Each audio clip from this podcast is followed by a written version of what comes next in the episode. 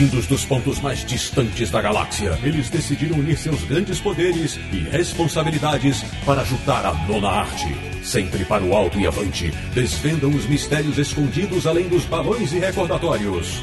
Ortutatis, você queria um podcast sobre quadrinhos? Achou! Bem-vindo ao Confins do Universo.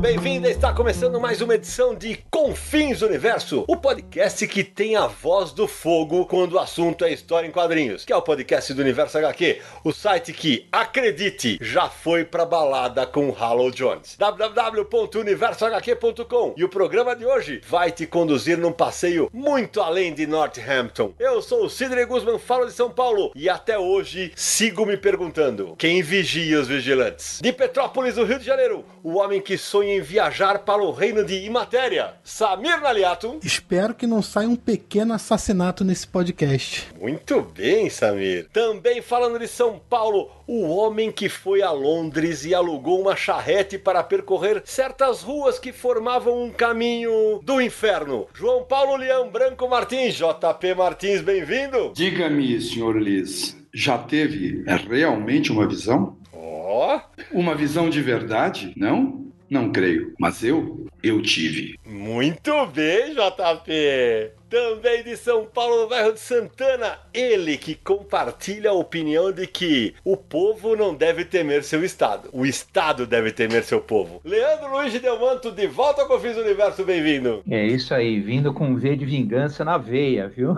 Muito bem. E fechando o timaço dessa edição do Confins do Universo do Rio de Janeiro, nosso terceiro convidado especial. Ele que sabe dizer todas as formações da Liga Extraordinária. Bem-vindo, Flávio Peçanha. Muito obrigado, Flávio Peçanha do Alamur BR. Estou à disposição de vocês. Pois bem, meus amigos do Confins do Universo, o programa de hoje é para falar da vida e obra de Alan Moore, que completou 65 anos no dia 18 de novembro de 2018. E para muita gente, é o maior roteirista de quadrinhos de todos os tempos. Então, prepare-se para um programa inesquecível. Só não diga que mota.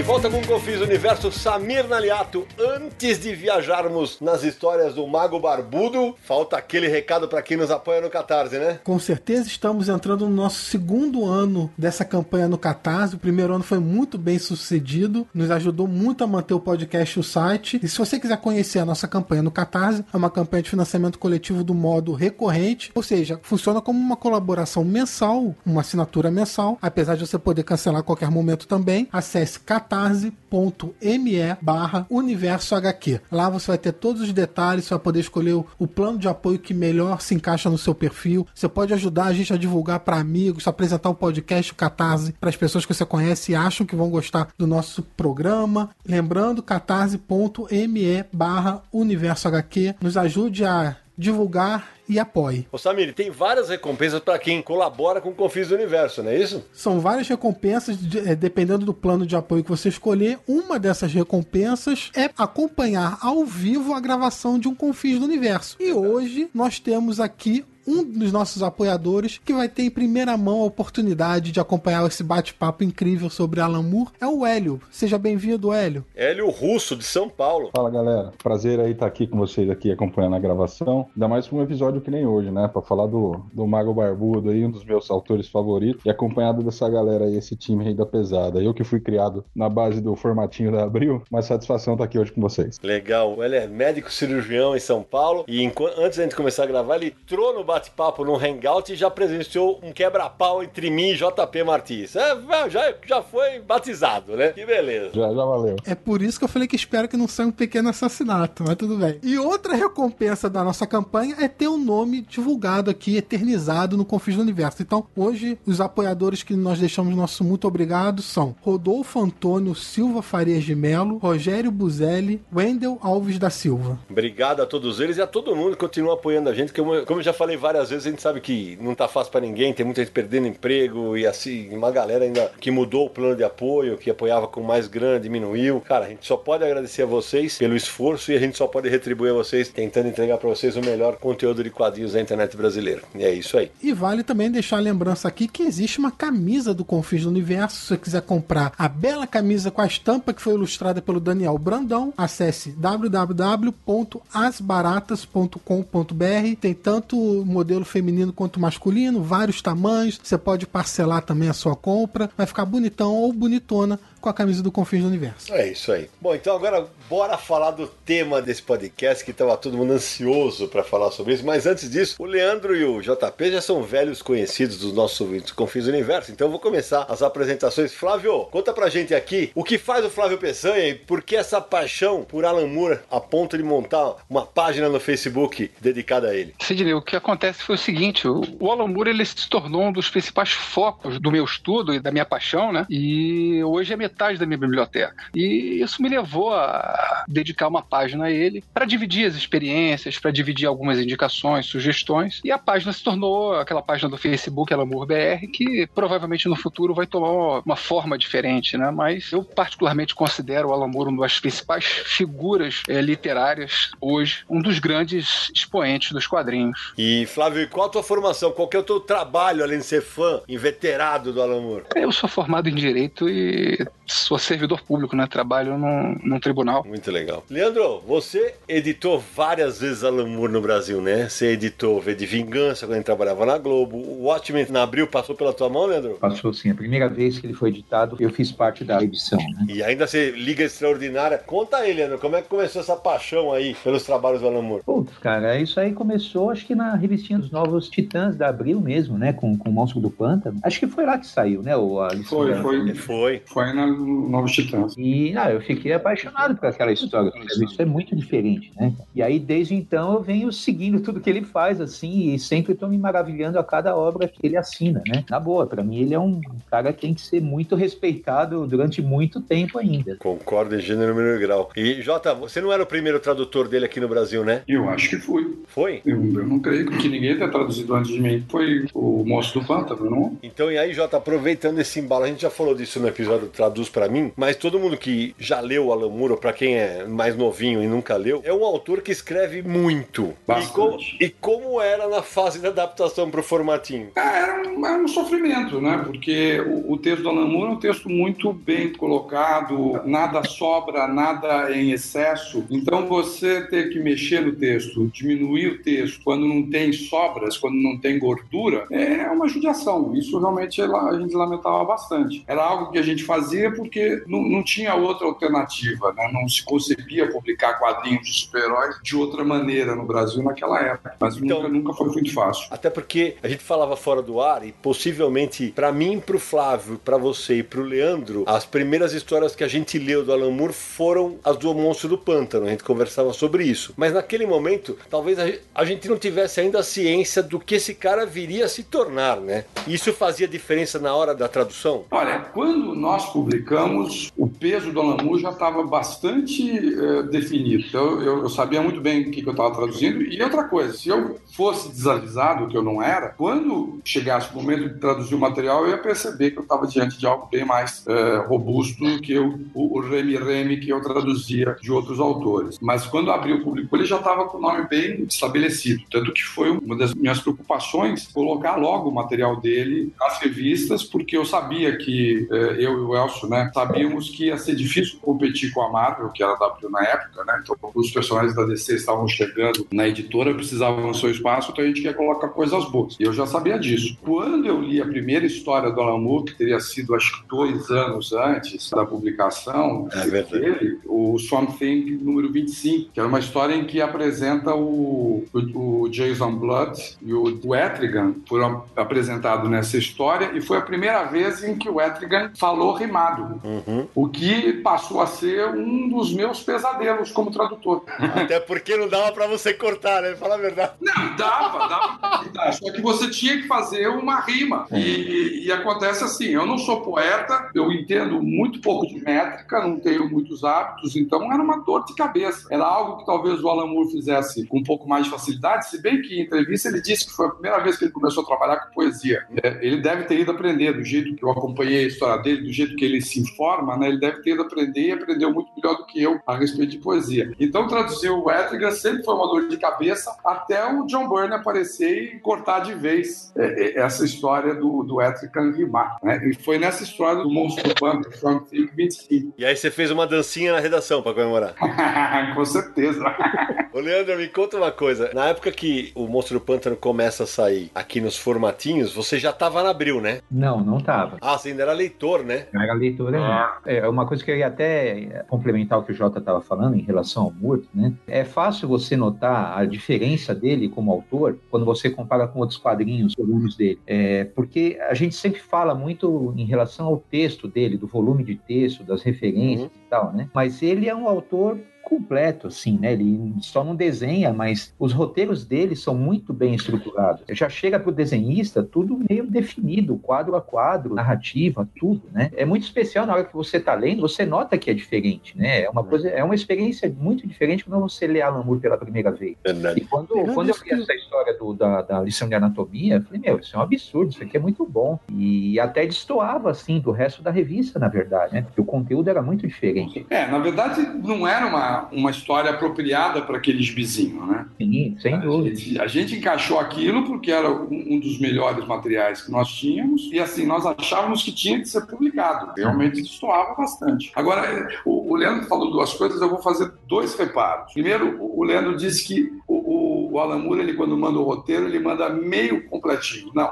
é extremamente complexo. É, é, exatamente. Ele chega a ter descrições de quadros que chegam a ter duas ou três laudas. E outra outro reparo que eu vou fazer, e é por isso que ele faz esse tipo de roteiro, é que verdade, o Leandro disse que ele só, só não desenha. Não, ele desenha também. Também. Só que ele não desenha tão rápido e em determinado momento ele percebeu que a produção de quadrinhos ele não ia ser um desenhista muito rápido nem tão bom. Ele até teve algumas coisas a desenhar. Então o que, que ele faz? Como ele queria que as coisas saíssem como ele faria, ele passou passou a fazer roteiros extremamente detalhados para que o desenhista não pudesse inventar nenhuma uhum. coisa. É exatamente assim, se for imaginar um contínuo né, de roteiro, de um lado você tem o roteiro do Alan Moore, extremamente detalhado, e do outro lado você tem o roteiro de Stan Lee, que era meia lauda dizendo: olha, o Homem-Aranha encontra o Duende Verde e dá uma porrada. E aí deixa por conta do Dítico, do Buscema, fazer. Agora, no, no caso do, do Alan Moore, não. Ele detalhava muito. Eu tive a oportunidade oportunidade de traduzir o roteiro dele. E depois também, é, na época da tradução do Miracle acho que teve alguns roteiros do Miracle que foram traduzidos para publicação da Panini também. Então dá para ter uma ideia muito completa. O Jota tem uma lembrança disso, acho que foi no FIC de 2003, o Kyle Baker veio ao Brasil. Teve um momento que perguntava ele, o David Lloyd, no mesmo evento do FIC, né? No Festival Internacional de Quadrinhos de Belo Horizonte. E aí perguntaram para ah, você trabalhou com Alan Moore, como é que foi? Aí ele, ele fala assim, é, eu fiz uma história de seis páginas e o roteiro tinha oito, acho que alguma coisa assim. Oito páginas de texto escrito. Ele falou assim, cara, ele indicava até onde tinha que colocar a câmera. Eu falei, é. Eu vi elogios a desenhistas dele, né? Em que eles falam, as pessoas dizem, nossa, esse desenhista desenha muitos detalhes. Não é? Ele tá obedecendo o Alan Moore. Uhum. Exatamente aquilo que tem que colocar. Ô Flávio, agora você que é um pesquisador de Alan Moore, me conta aí. É, eu sei que você tem muitas histórias para contar do Alan Moore. O que, que de diferente desse começo dele no Super-Heróis ADC que você se lembra ou que você pode dividir com a gente? Bom, eu me lembro que isso foi traumático para mim. É, lição de anatomia eu tinha 10 anos, então dá para imaginar que eu não consegui digerir muito bem essa história. Foi uma história que eu demorei muito para aprender a gostar. É, o Watchmen também é, foi uma história que eu li muito novo. Eu tive muita dificuldade de compreender, até que no, depois que eu compreendi, aquilo se transformou numa obsessão para mim. Agora, o, o, JP comentou uma coisa muito curiosa, que era a questão de controlar esse texto na tradução. O Alan Moore ele desenvolveu uma fórmula em que que ele consegue calcular quantas palavras ele pode usar por página. Uhum. E ele geralmente vai até o talo, né? Eu fico imaginando como é a dificuldade de traduzir isso aí para o português, né? Porque o texto ainda cresce, né? É, o texto aumenta, é verdade. O Alan Moore, ele trabalha nesse nível de complexidade alto, é, é, é um texto é, repleto de referências e cheio de ambiguidades. Ainda há essa dificuldade na tradução, né? De você chegar e traduzir para o português preservando toda aquela duplicidade de sentidos, aquela, Sim. aquela riqueza, né? Ô Jota, você é possivelmente o, o tradutor que mais verteu Alan Moore para o português? Ah, olha, até uma determinada época eu era. Agora muita coisa do Alan Moore foi lançada e muita coisa foi relançada e retraduzida. Então já não tenho mais esse predomínio. Para os nossos ouvintes que são mais novinhos, que não conhecem J. List, aí o que você traduziu do Alan Moore? Eu traduzi O Monstro do Pântano, eu traduzi Watchmen, eu traduzi O V de Vingança, o que mais? Me lembro. O Inferno? Eu traduzi... Ah, claro! Você, você editou, né, bonitão? Editei. Eu traduzi as histórias do Superman, que ele fez também. Esse material eu traduzi... Eu, olha, eu, só no meu currículo, a nódoa do meu currículo eu não ter traduzido nenhuma vez o Killing Joke, do material clássico da... Piada Mortal, para quem não... Piada Mortal. Quem não conhece em português. Eu não traduzi nenhuma das vezes em que ela foi vertida do português. É. Então isso é uma pena. Vou, eu vou pro túmulo levando essa. Agora, eu traduzi bastante. O material da DC Comics eu acho que eu traduzi absolutamente tudo. Todas as historinhas pequenas, as histórias do Lanterna Verde, a história do Cara de Barro, todas essas histórias eu traduzi e acabei não traduzindo mesmo, por azar, foi o, o Killing Joke. Só isso. Entendi. O pessoal tá falando muito aí da, sobre o Alan Moore escrever bastante. E como o JP disse, é um texto que é grande, mas não tem gordura, não tem nada supérfluo que você possa tirar na hora de uma tradução ou de adaptar para um espaço menor e tal. O Alan Moore não só escreve roteiros grandes e detalhados, ele gosta de colocar apêndices, materiais extras nos seus trabalhos, como você pode ver em Watchman, Prometeia, tantos outros é, é, do inferno. Então, e, e, as pessoas às vezes param e é um texto em prosa e pensam, pô, mas eu tenho que ler isso. Uhum. É, gente, aquilo ele abre um mundo da história que ele tá contando naqueles textos, ele dá muito mais profundidade. Não é nada supérfluo ali, tudo acrescenta a história. E aqui, Samir, como nós somos cinco fãs do Alan Moore, tem mais o Hélio que também tá ouvindo. Outro dia,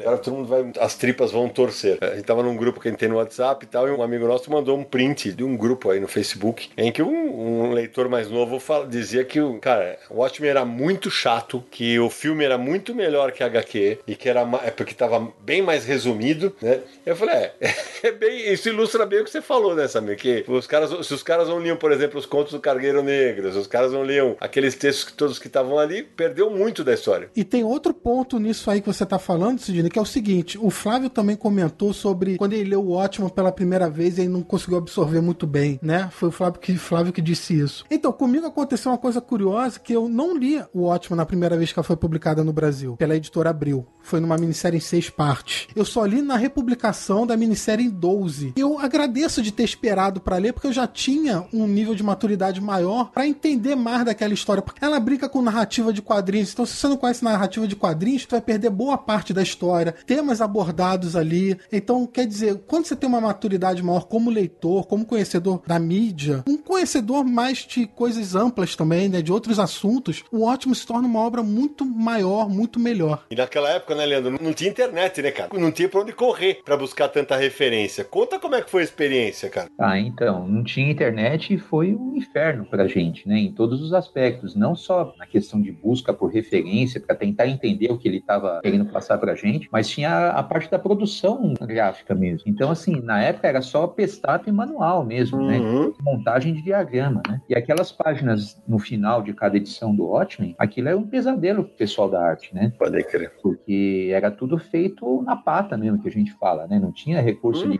copiar, de retocar, de nada disso. E deu um trampo do cão aquilo, né? Foi muito, muito difícil fazer. O pessoal falava de Watchmen, eles tremiam, assim, né? Porque falavam, hoje a gente vai ficar até tarde aqui. Mas foi um material muito legal, porque na época em que saiu isso aqui no Brasil, não, não existia esse conceito que a gente tem hoje do quadrinho de luxo, do quadrinho adulto, né? Então, assim, bastava que o material saísse no formato americano, ele já era quase que, já estava definido que ele era um material adulto, e não era bem assim. Então, o, o Watchmen é, verdadeiramente foi um material adulto aqui, de quadrinhos aqui no Brasil, né? Então, teve o quê? Teve o, o Cavaleiro das Trevas, né? Uhum. Teve o Ronin e teve o Watchmen. Foram as primeiras obras de quadrinho adulto, esse mainstream aqui no Brasil, né? Mas foi uma coisa espetacular, assim. Acho que isso mudou a cabeça de muita gente na época. E eu lembro, Leandro, a primeira vez que eu li, já falei isso alguma vez aqui no Confins do Universo. A minha primeira leitura de Watchmen, eu não achei, ah, eu não achei super espetacular, igual eu viria achar depois. Porque saiu muito perto de Cavaleiro das Trevas. E eu vinha muito de leitor de super-herói na época, né? O Cavaleiro nas Trevas, ele saía na dianteira porque ele tinha um apelo visual muito Uhum. forte. Né? A arte do Miller era muito assim inovadora na época. E a, a arte do, do David Gibbons, embora ela seja competentíssima, né? Mas ela é mais convencional, né? E ela seguia aqueles parâmetros gráficos, né? De narrativa do Moore, né? Ele seguia passo a passo que ele definia. É, era quase uma fórmula matemática, né? Cada, né? Dá para você ficar falando horas e horas aqui da diagramação de quadro a quadro do ótimo. Exato. Era, era uma coisa mais cerebral, enquanto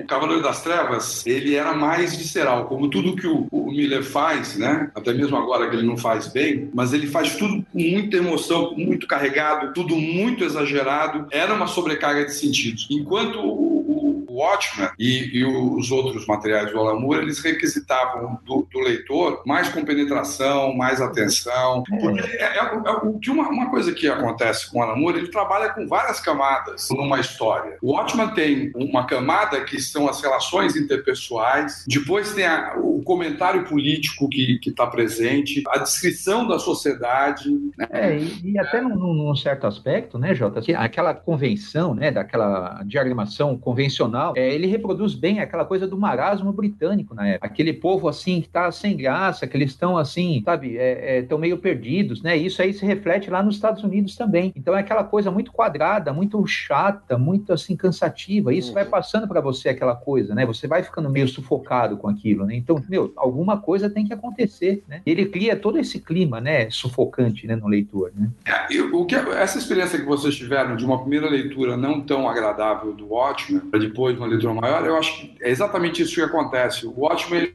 requer que se adquira um gosto. Sim. O Watchmen, o Alan Moore e várias das outras coisas. Por exemplo, essa primeira história que eu li do, do Monstro do Pântano, eu achei extremamente indigesta quando eu li. Primeiro que eu estava no meio de um processo, estava pegando os personagens, é, vivendo um momento que eu não estava conhecendo, né? Não estava acompanhando o material do, do Monstro do Pântano antes, peguei essa, essa história e foi uma coisa meio difícil de digerir. Quando eu já li essa história mais para frente, para traduzir, depois de ter traduzido 21, 22, 23, 24, pô, o 25 ganhou uma, uma conotação e aí ficou bem claro, inclusive, coisas que ele já fazia em 83, 84. É uma história que fala de abuso infantil. Sim. Quer dizer, nós estamos falando de 30 e tantos anos atrás. E Jota, eu quando eu fiz a pergunta pro Leandro, porque a gente não tinha internet e tal, e pra quem não sabe, ou pra quem é mais novo e tal, alguns dos nomes dos capítulos de, de Watchmen fazem referência a, a Einstein, a Bíblia, a Nietzsche, a, a música do Jimi Hendrix, do Bob Dylan. Não, to- todos É, os capítulos todos, eles fazem exato. referência a alguma citação, alguma um trecho de livro, algum título. Eles acabam sendo. pre- A citação completa é colocada no final, no Exatamente. final da, da história. E aí você, você alinhava tudo. É uma das coisas que ele faz. Ele, ele lança uma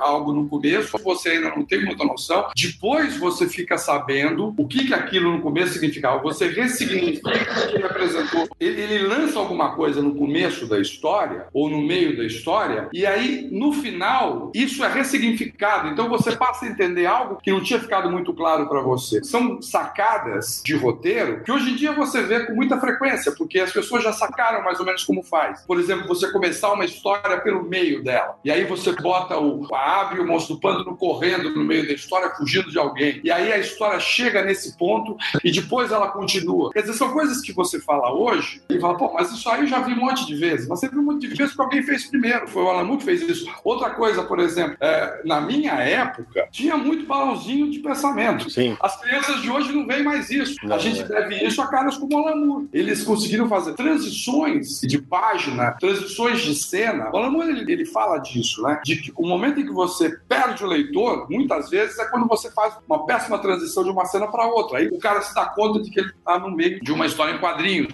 não vivendo aquilo. E ah, o Alan Moore ele é um mestre em fazer isso. Aquela sacada, por exemplo, de você passar de uma página para outra, terminando uma fala de um personagem, e o final final da fala do personagem que estava falando na página anterior introduz o tema da página seguinte, hoje em dia já virou carne de vaca, mas quem colocou isso pelas primeiras vezes foi o Alan Moore, 80, 81, 82. Então, JR, eu vou aproveitar e vou jogar essa bola pro Flávio agora, porque assim, eu não tenho o menor problema de confessar que a primeira vez que eu li Temível Simetria, que é o quinto capítulo de Watchmen, mas nem sonhando que eu saquei o que ele faz graficamente na história. Quer dizer, ele não, ele indica pro Dave Gibbons fazer. Flávio, conta pra quem nunca sacou isso, o que acontece nesse episódio. Cara, existe um, uma espécie de espelhamento, página a página, é, durante o capítulo. Então as páginas centrais, elas se espelham. E a partir das páginas centrais, elas vão se espelhando até a primeira e a última página. Né? Então existe uma espécie de simetria ali, ele brinca com Blake também, aquela questão do tigre, né? Das manchas do tigre serem simétricas também. Isso é absolutamente fantástico. A questão é a seguinte: o Watchmen talvez seja a obra do Alan Moore mais complexa, mais detalhada e que ele conseguiu produzir em menor tempo. Né? Você tem obras que ele produziu aí ao longo de 20 anos, que é o caso da Liga uhum. Extraordinária. Agora, o Watchmen ele conseguiu produzir ao longo de aproximadamente de dois anos, né? desde a concepção inicial até a, a finalização. Então ele ele conseguiu desenvolver ali algo de altíssima complexidade. É, e, e, esse capítulo, que não é propriamente o capítulo central, mas cinco em, em algarismos romanos, significa ver, né? Hum, é, é, um é, é, simétrico.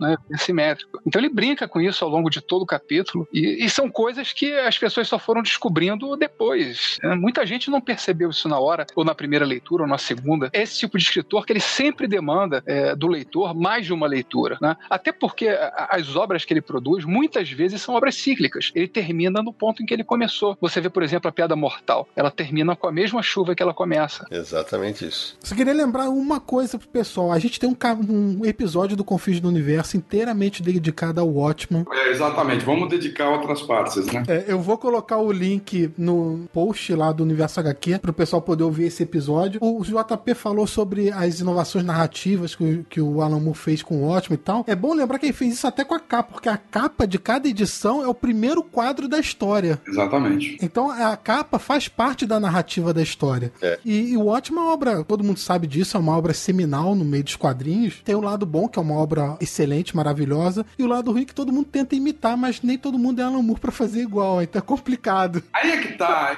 A questão com o Watchman, ele gerou muitos filhotes feios, né? patinhos muito feios, que não ficaram cisnes bonitos. Porque boa parte dos autores que tentaram imitar o Moore pegaram só o, efeito, né, o sobrenadante da história, não pegaram a essência. Tentaram imitar o Moore em vez de tentar criar coisas novas. E aí a, a, dizem que o Watchmen foi o que inaugurou a selvageria e a violência e o grim and gritty como eles chamavam, dos anos 90. E, e o próprio Alan Moore, ele se ressente disso e parece que ele tenta compensar esse estrago, entre aspas, que ele fez no meio dos super-heróis, produzindo algumas obras depois que são muito puxadas para a inocência e para a era de prata dos super-heróis. Né? Por exemplo, o próprio Supremo, ou então o material que ele fez na, no selo ABC, muito desse material tem uma inocência que tinha se perdido nas histórias de super-heróis, justamente na esteira do que ele fez em Watchmen. E alguns de vocês já ouviram falar isso. Eu não considero Watchmen uma história de super-herói. Na verdade, eu considero o Watchman aquilo que pela negativa, define o que é uma história de super-herói. Ou seja, tudo aquilo que não é o Watchman é história de super-herói. Eu posso falar disso também. Ô, João Paulo, é, a impressão que eu tenho é, é justamente que é uma história de super-heróis, mas é um beco sem saída. Hum. Aquilo praticamente extingue o gênero, né? Praticamente acaba com o gênero. Se você botar no, no, no mesmo patamar o Miracle Man e o Watchman, as duas praticamente não há muito mais o que você contar depois daquilo. Pois é, porque essa é uma característica de você chegar no fim e não ter mais o que contar é uma característica que destrui qualquer história do gênero de super-heróis. A minha proposta a respeito do gênero de super-heróis é o seguinte: o gênero super-herói ele não é absurdo porque um homem voa, alguém fica invisível, alguém estica o braço como se fosse uma borracha, alguém escala paredes como se fosse uma aranha. Ele não é absurdo quanto a isso, porque na verdade essas coisas fantasiosas elas são necessárias para que a história aconteça. Então você coloca isso como, como dado, como ponto pacífico. O que é absurdo nas histórias de super-heróis e que define o gênero gênero para mim é que, a despeito dos superpoderes, a despeito da superciência, o mundo dos super-heróis é idêntico ao nosso. O que, para mim, é inconcebível. É mais inconcebível do que o cara escalar a parede ou sair voando. Porque eu penso da seguinte maneira, e na verdade não sou eu que penso, o Alan Moore pensa, eu copio o que o Alan Moore... Eu estou dizendo que eu acho que o Alan Moore pensa. Se você tem alguém com poderes como o do Dr. Manhattan, no momento que esse sujeito manifesta a história, no momento que surge um super-homem, ele se torna um evento geopolítico. Ele modifica a história do planeta. É exatamente isso que acontece em Watchmen. É exatamente isso que acontece em Miracle Man. Agora, o Superman, ele tem tantos poderes ou mais que o Dr. Manhattan, mas a cada mês as histórias continuam as mesmas. O que eu, eu costumo brincar, os presidentes dos Estados Unidos, a não ser por uma exceçãozinha boba lá do Luto, eles são os mesmos. E nesses últimos 10 anos, os presidentes dos Estados Unidos foram o Trump e o Obama. Não houve modificações. A presença do Manhattan, um único super ser na história Watchmen, foi suficiente para que os Estados Unidos vencessem a guerra do Vietnã e para que o Nixon conseguisse ter quatro mandatos. Conseguiu impedir a invasão do Afeganistão pela União Soviética e várias outras coisas. Coisas que eu não consigo conceber, né? Que, que na verdade que eu sou difícil de conceber. Por exemplo, qual é a história que define o surgimento do Quarteto Fantástico? O Reed Richards faz uma viagem interestelar. Imagina, ele fez essa viagem interestelar há 15 anos. Não mudou nada. A internet, em menos de 5 anos, revolucionou completamente o, o, nosso mundo. Uma tecnologia como essa não modifica. Ou seja, o mundo dos super-heróis, o gênero dos super-heróis, ele está resguardado de modificações. É isso que, para mim, define o dia do super-herói. É, então, tem... Miracle Man não é super-herói e Watchmen também não é. então, um... você tem que tirar o Cavaleiro das Trevas dessa lista também. Cavaleiro das Trevas... de implicações geopolíticas em, em Cavaleiro das Trevas. Você pode tirar, mas Cavaleiro das Trevas é história no futuro. É. Cavaleiro das Trevas é, é história no futuro. Ela se passava. Não, sim, verdade. Ela se passava 15, 20 anos na frente. Aí, é, essa que é, que é o esquema. Mas se você quiser levar o ferro e fogo, sim, poderia até dizer. Mas tem essa proteção. A, a história do Cavaleiro das Trevas é uma história no futuro. Agora, história que modifica. A partir de 1960, a Terra do Watchman, ela segue exatamente o que a nossa Terra seguiu em história. A partir de 1960, com o surgimento do Dr. Manhattan, muda tudo. Você tem dirigíveis, você tem carros elétricos em 1985, muito mais eficientes do que o Tesla. Então, quer dizer, são coisas que, que modificam. Animais eh, geneticamente modificados, como a lince do Ozymandias e várias coisas. Tem um texto do Darwin Cook, na primeira versão publicada no Brasil de Descer a Nova Fronteira, que ele fala um pouquinho disso, da inocência, do mito do super-herói. Mas quando você, quando você faz essa analogia toda para falar que o Alan Moore realmente fez isso, se a gente pensar, por exemplo, o Mark Millar fez isso no Superman entre a foice e o martelo. O, o Superman soviético fazia isso no mundo até, tudo bem, para no final virar o nosso mundo, mas... É, você falou do, da foice e o martelo, que é uma história fantástica, maravilhosa e tudo, né? Mas é um filhote, é um legado do Moore, né, isso daí, né? Porque lembra Boa. demais o que ele fez no, no Miracle, que é um super-herói fascista, né? Um cara ditador, né? Uhum. Que é mais ou menos... Eu, eu até estava pensando, né? O Moore tem esse desgosto, né, atual pelo gênero de super-herói, até um certo desprezo, né? Porque talvez num dado momento ele tentou, com o Watchmen, com o Miracle Man e tal, ele tentou criar essas histórias definitivas, né, do gênero, né? Ele tentou encerrar um assunto, né? Parece que ninguém entendeu, né? Porque, assim, as pessoas com, começam a copiar ele, a plagiar ele, né? Então todo mundo se acha no direito de escrever uma história agora e dar uma referência no final de música, de livro, de personagem, né? Então ficou uma coisa assim, um pastiche, né, do que ele fez, na verdade, né? Uma coisa muito pobre, né? E acho que isso tudo para ele é muito irritante, né? Porque ele para e pensa, falei, porra, mas eu acho que ninguém entendeu nada que eu quis dizer até hoje, não é possível, né? E aí esse, talvez esse desgosto dele, né, com, com o gênero, né, também atual. Eu lembro, Leandro, que eu tava, acho que eu, a gente trabalhava junto na Globo no começo dos anos 90, quando saiu aquele primeiro Miracle Man horroroso aqui, né, da editora Thanos, né? Ah, sim. É, saiu em quatro edições, as quatro edições com formato diferente, com, mas era muito ruim em português, muito maltratado e tal. Mas aí o Leandro e o Codespot, o Sérgio Codespot que hoje não tá conosco, porque tá gozando de férias no Brasil, os dois me mostraram, emprestaram um encadernado do Alan Moore, do Man. Puta vida, velho. Aquilo é uma porrada para quem tava acostumado a ler super-heróis, né? E é um, a parte mais louca é essa, porque eu vou descobrir isso aí depois de Watchmen, né? Eu vou descobrir isso quando a gente já tava publicando V de Vingança é, lá na Globo. Então, eu falei, cara, é, aí você começa a ver que o cara pensa muito fora da caixa. É, o cara é completamente fora da caixinha. Essa é uma característica dele, né? Ele sempre tenta, assim, e consegue fazer coisas diferentes. Ele tem uma visão muito própria dos trabalhos dele, e é curioso ver também como todo o contexto político e social do mundo influencia o trabalho do Alan Moore. O próprio Watchmen que a gente conversou aqui um tempão tem isso. V de Vingança não precisa nem falar. Mas tudo isso, todas as referências externas, ele consegue filtrar e transformar numa obra. With fiction, with art, with writing, it's important that there is an emotional resonance. Agora, Flávio, deixa eu te perguntar uma coisa. A gente conheceu o Alan Moore logo pelos blockbusters e tal. E aí eu lembro que no começo dos anos 2000, daqui a pouco eu vou pedir pro Leandro falar sobre isso. O Leandro traz pra cá pela Pandora Books, da editora que, da qual o Leandro era proprietário. Ele trouxe vários dos materiais da, da fase inglesa do Alan Moore. É, em que momento, Flávio, que você vai atrás desses materiais? Bom, eu comecei a focar o material do Alan Moore eh, em grande escala a partir do momento em que o que estava sendo publicado aqui no Brasil não estava me atendendo bem. E eh, até essa fase da Pandora eu, eu cheguei a acompanhar. Depois disso eu estava envolvido com outras coisas, eu me afastei dos quadrinhos. Aproximadamente uns oito anos depois eu, eu entrei numa fase de imersão total em Alan Moore. Isso coincidiu com o lançamento de Lost Girls aqui no Brasil, Uhum. eh, que foi publicado pelo Leandro, se eu não me engano Na Devir. da Devir, exatamente. E desde então eu fiz essa imersão. O, o que mais me chamou a atenção foi o trabalho que ele fez na Liga Extraordinária, que até hoje eu considero, é, depois de Watchmen, talvez a grande obra dele, né,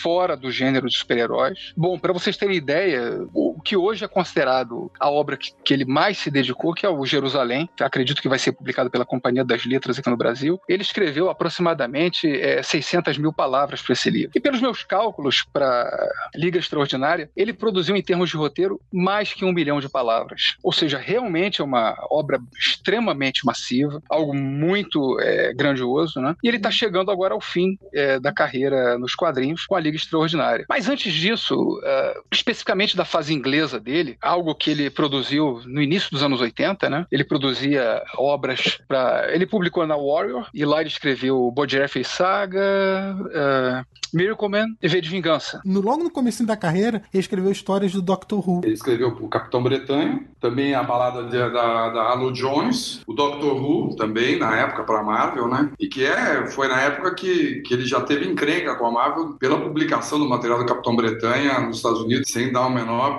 petaco para ele, e também interferências e ingerências da Marvel na, na produção do material, né? inclusive do, do, do Doctor Who. É, alguns dos materiais da 2000 AD que o Alan Moore fez, a Mitos publicou recentemente até na revista do Juiz Dredd, depois em alguns encadernados. É uma seleção muito bonita do, do Hunter, né? Fez a, a seleção do material, do Future Shocks, do. É, mas é, o, o que acontece é o seguinte: é, eu, eu comentei sobre a Liga Extraordinária porque é uma obra em que ele retoma todos aqueles temas antigos que a gente via naquelas primeiras obras em que é, ele ingressou na, realmente na carreira de quadrinhos como roteirista. Antes disso, ele trabalhou como desenhista, desenhando as próprias histórias. né? Então, ele fez é, Doctor Who, ele fez Star Wars, ele fez cinco historinhas de Star Wars, ele fez o Capitão Bretanha, que é, é uma espécie de. Ali a gente vê certos elementos que estão presentes no Watchmen. Então, ele, aquilo ali ele precede até mesmo obras que ele produziu durante os, os anos 90, né, na Image Comics. A carreira dele como um todo sempre foi uma carreira muito rica e,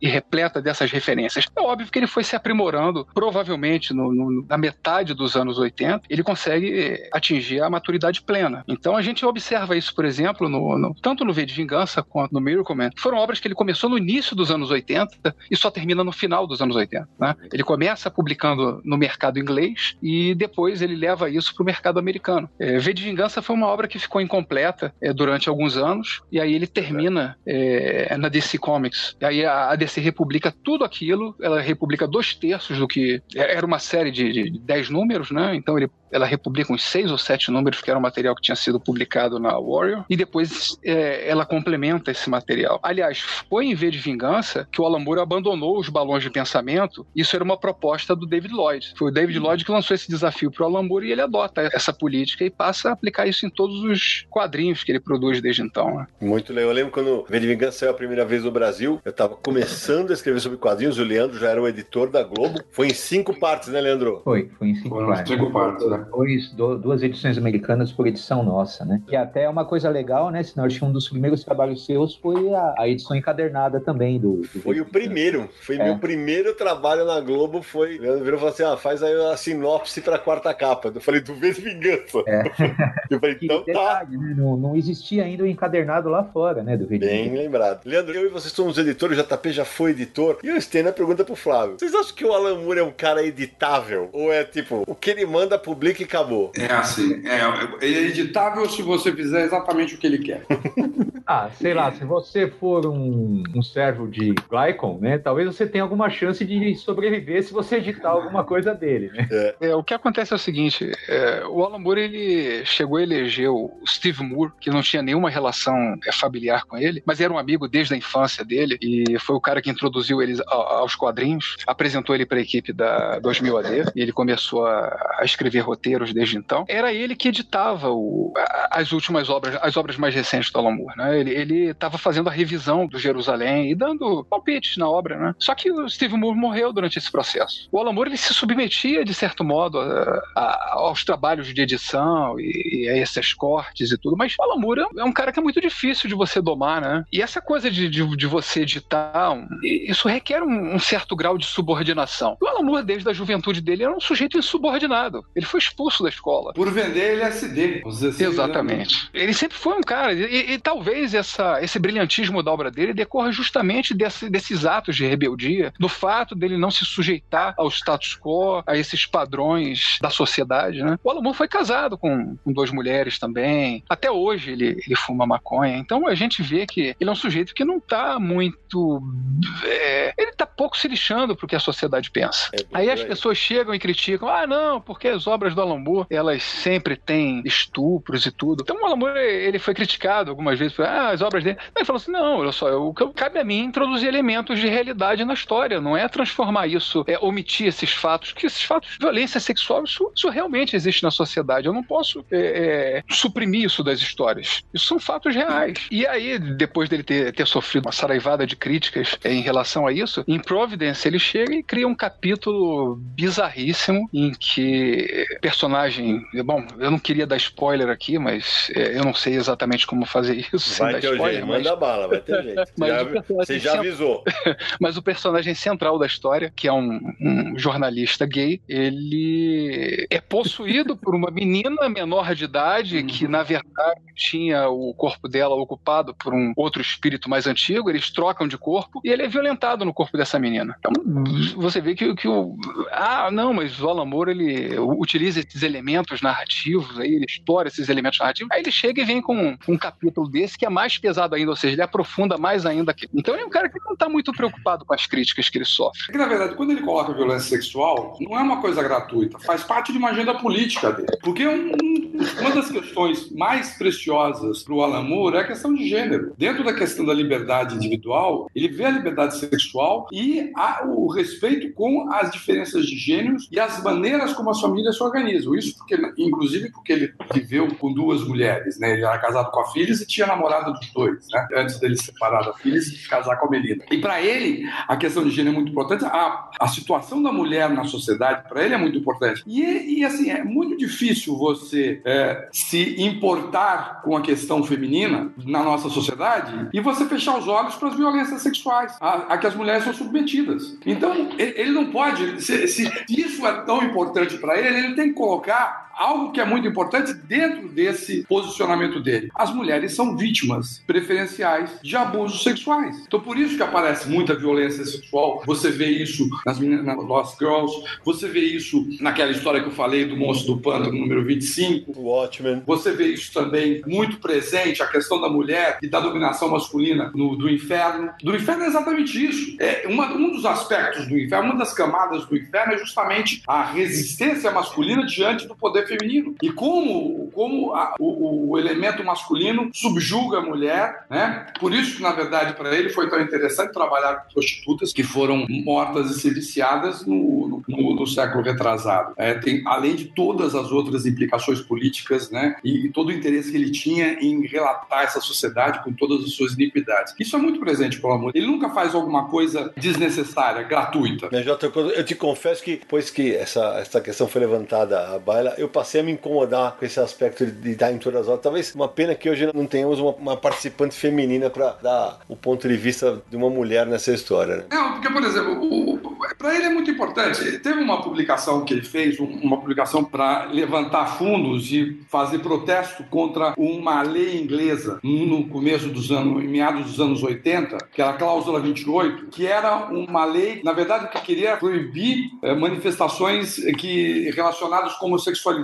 Então ele faz aquela publicação que é a ARG, é um acrônimo, eu não lembro agora o que, que significava, justamente porque ele precisava se posicionar, era uma discussão que estava acontecendo na Inglaterra, uma discussão muito parecida com o que a gente tem hoje em dia aqui no Brasil, estava acontecendo em, em 1983, 84, com, Margaret Thatcher. E o que estava implicado era justamente igualdade de gênero, respeito pela identidade sexual. Toda vez que quando você desrespeita, quando você desrespeita um gênero, seja ele qual for, em seguida vem a violência. Então é muito difícil você não trabalhar com isso se você tem esse aspecto muito importante na sua agenda política, que é o caso do Alan Moore. Sidney, só voltando à sua pergunta original, se o Alan Moore aceita um editor trabalhando com ele, a minha resposta é não.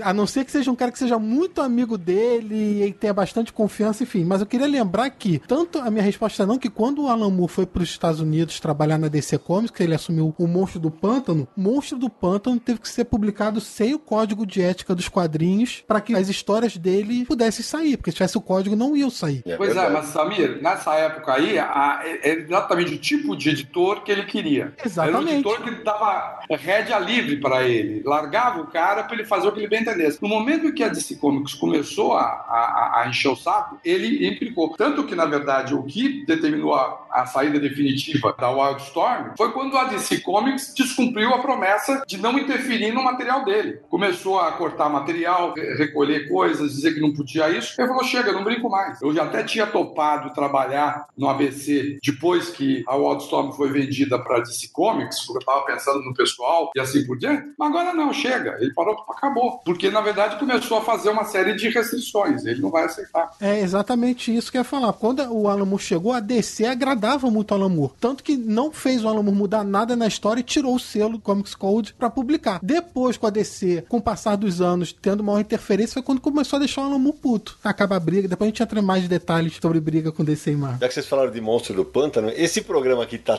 tão de cabeça para baixo por causa do, do Mago Barbudo que hoje eu vou subverter a ordem com praticamente uma hora de programa. Eu vou fazer uma apresentação tardia de alguém que chegou agora. O cara que, por causa dos gibis, até hoje planeja conhecer os pântanos da Louisiana. Marcelo Naranjo, bem-vindo. Here comes a new challenger. Olha, tô aqui de ouvinte porque eu cheguei atrasado, mas vocês estão de parabéns. Ninguém falou mal do meu barbudinho favorito, tá? Eu casava com esse homem, tá? Então, então parabéns aí pelo bate-papo, que tá muito bacana. Ó, eu quero lembrar pro Naranja que existe multa por atraso. Estamos aguardando o depósito da multa. Tá, eu, eu, eu coloco lá no Catarse. Vamos lá. Watchmen use clichés of superhero format já que a gente tá falando de Monstro do Pântano, o personagem John Constantine, o Hellblazer da série mensal da Vertigo, agora tá na DC e tal, foi criado pelo Alan Moore. O Alan Moore nunca escreveu a série mensal do John Constantine, mas ele criou o personagem nas histórias do Monstro do Pântano. Bem lembrado. E é curioso ver uma coisa do Constantine ainda, que é o seguinte, o Constantine, ele é um, mago, né, é um, um detetive do sobrenatural, ocultismo e tal, e já mostra como o Alan Moore naquela época se interessava pelo assunto, tanto que anos depois ele passou a se considerar um um mago, né? Ele estuda isso. Magia é um assunto muito sério para ele. É isso aí. Bom, Samir, vamos mudar de obra aqui, porque tem muita coisa pra falar do Alan Moore. Falou rapidamente do V de Vingança, mas Leandro, e aí? Quando editou pela primeira vez no Brasil, aquela obra com tantas camadas, com tanta discussão política, como é que foi? Meu, do V de Vingança foi tenebroso, assim, porque é uma obra muito densa, né, cara? Uhum. É, você lê aquilo, você às vezes você sente meio, meio mal, meio oprimido, né? E é incrível, né? Como o humor consegue passar para você esse clima, né, tão tão dark, tão pesado, né, que era essa visão que ele tinha, né, da Inglaterra. E aqui pra gente foi uma coisa assim fenomenal, né, porque os leitores não estavam muito preparados para esse tipo de coisa. Até tem, vou abrir até um parênteses aqui, o V de Vingança, ele poderia ter saído é, ainda na abril, né, na verdade. Na época a gente tinha uma ideia, tava o Marcelo Alencar, ele estava na redação de quadrinhos adultos lá da, uhum. da, e a gente queria fazer uma revista, sei lá, uma revista de antologia de material adulto, usando coisas da DC, que era uma vontade lá dentro de se fazer alguma coisa tipo aventura e ficção e tal, né? E a gente chegou a cogitar, né, em publicar o V de Vingança em capítulos mesmo, quando ele tinha saído originalmente pela Warrior, né? E acho que foi na Warrior, né, que ele saiu originalmente. E acabou não rolando nem nada, o material ficou parado ali, só foi sair depois pela Globo, né? Mas foi, foi fantástico, né? A receptividade na época foi. Era uma coisa diferente de tudo que se via na época. Era um material legitimamente adulto, né? De fato, Sim. né? Ô Flávio, você concorda que o V de Vingança é mais um dos materiais do Moore? Quando você. Eu vou dizer, eu li com 20 e poucos anos. Eu não tinha mais nem, mas nem sombra da profundidade que o material tinha em termos políticos. Você concorda que isso. é- esse é mais um desses materiais do Moore? Eu concordo, acho que V de Vingança é, é extremamente rico. Agora, foi o primeiro gibi do Alan Moore que eu consegui é, ler e gostar. Hum. A, a partir dali é que eu comecei a realmente curtir e apreciar a obra dele. Até então, porra, eu era um adolescente, uma criança que, porra, não conseguiria entender uma obra como ele. Porra, eu li o Ótimo com 13 anos. Como é que eu ia compreender aquelas, aquele monte de referência, aquelas É. riquezas? Agora, V de Vingança, não. É Óbvio que eu não entendi tudo. Óbvio que a- ali tem uma série de sutilezas e referências que. Você olha a biblioteca do, do V lá naquele subsolo lá e, cara, às vezes você passa batido, mas tem uma série de livros lá que, que são referências úteis, né? E o mais curioso, né, Flávio, porque quando o Brasil foi tomado pelas manifestações pouco antes da Copa de 2014, né, pelo mundo inteiro se passou a usar a máscara é, do V, que na verdade é uma fantasia do Guy Fawkes, né? A esmagadora maioria que usava a máscara não sabia do que se tratava, né? Mas foi por influência do filme, né? Exatamente. Um filme que o Alan Moore até hoje diz que não viu e nem vai ver. Mais um deles. Ele reconhece que o uso da máscara foi popularizado por causa do filme. E ele apoia as manifestações e que pessoas usem a máscara. E até cita o Anonymous, aquele grupo que usa a máscara do V de Vingança para fazer suas comunicações e tudo mais. Eu ia falar da polêmica dele com o Miller, né? O Miller Ah, sim, do pai, né? falando umas bobagens a respeito do Occupy. Ele se manifestou e, e- ele disse, né, alguma coisa assim, de que o Miller talvez tivesse um monte de garotos quebrando todo mundo, né? Batendo e vandalizando com uma máscara do Batman, talvez ele ficasse mais contente, né? Foi o comentário que ele fez na época. Ui.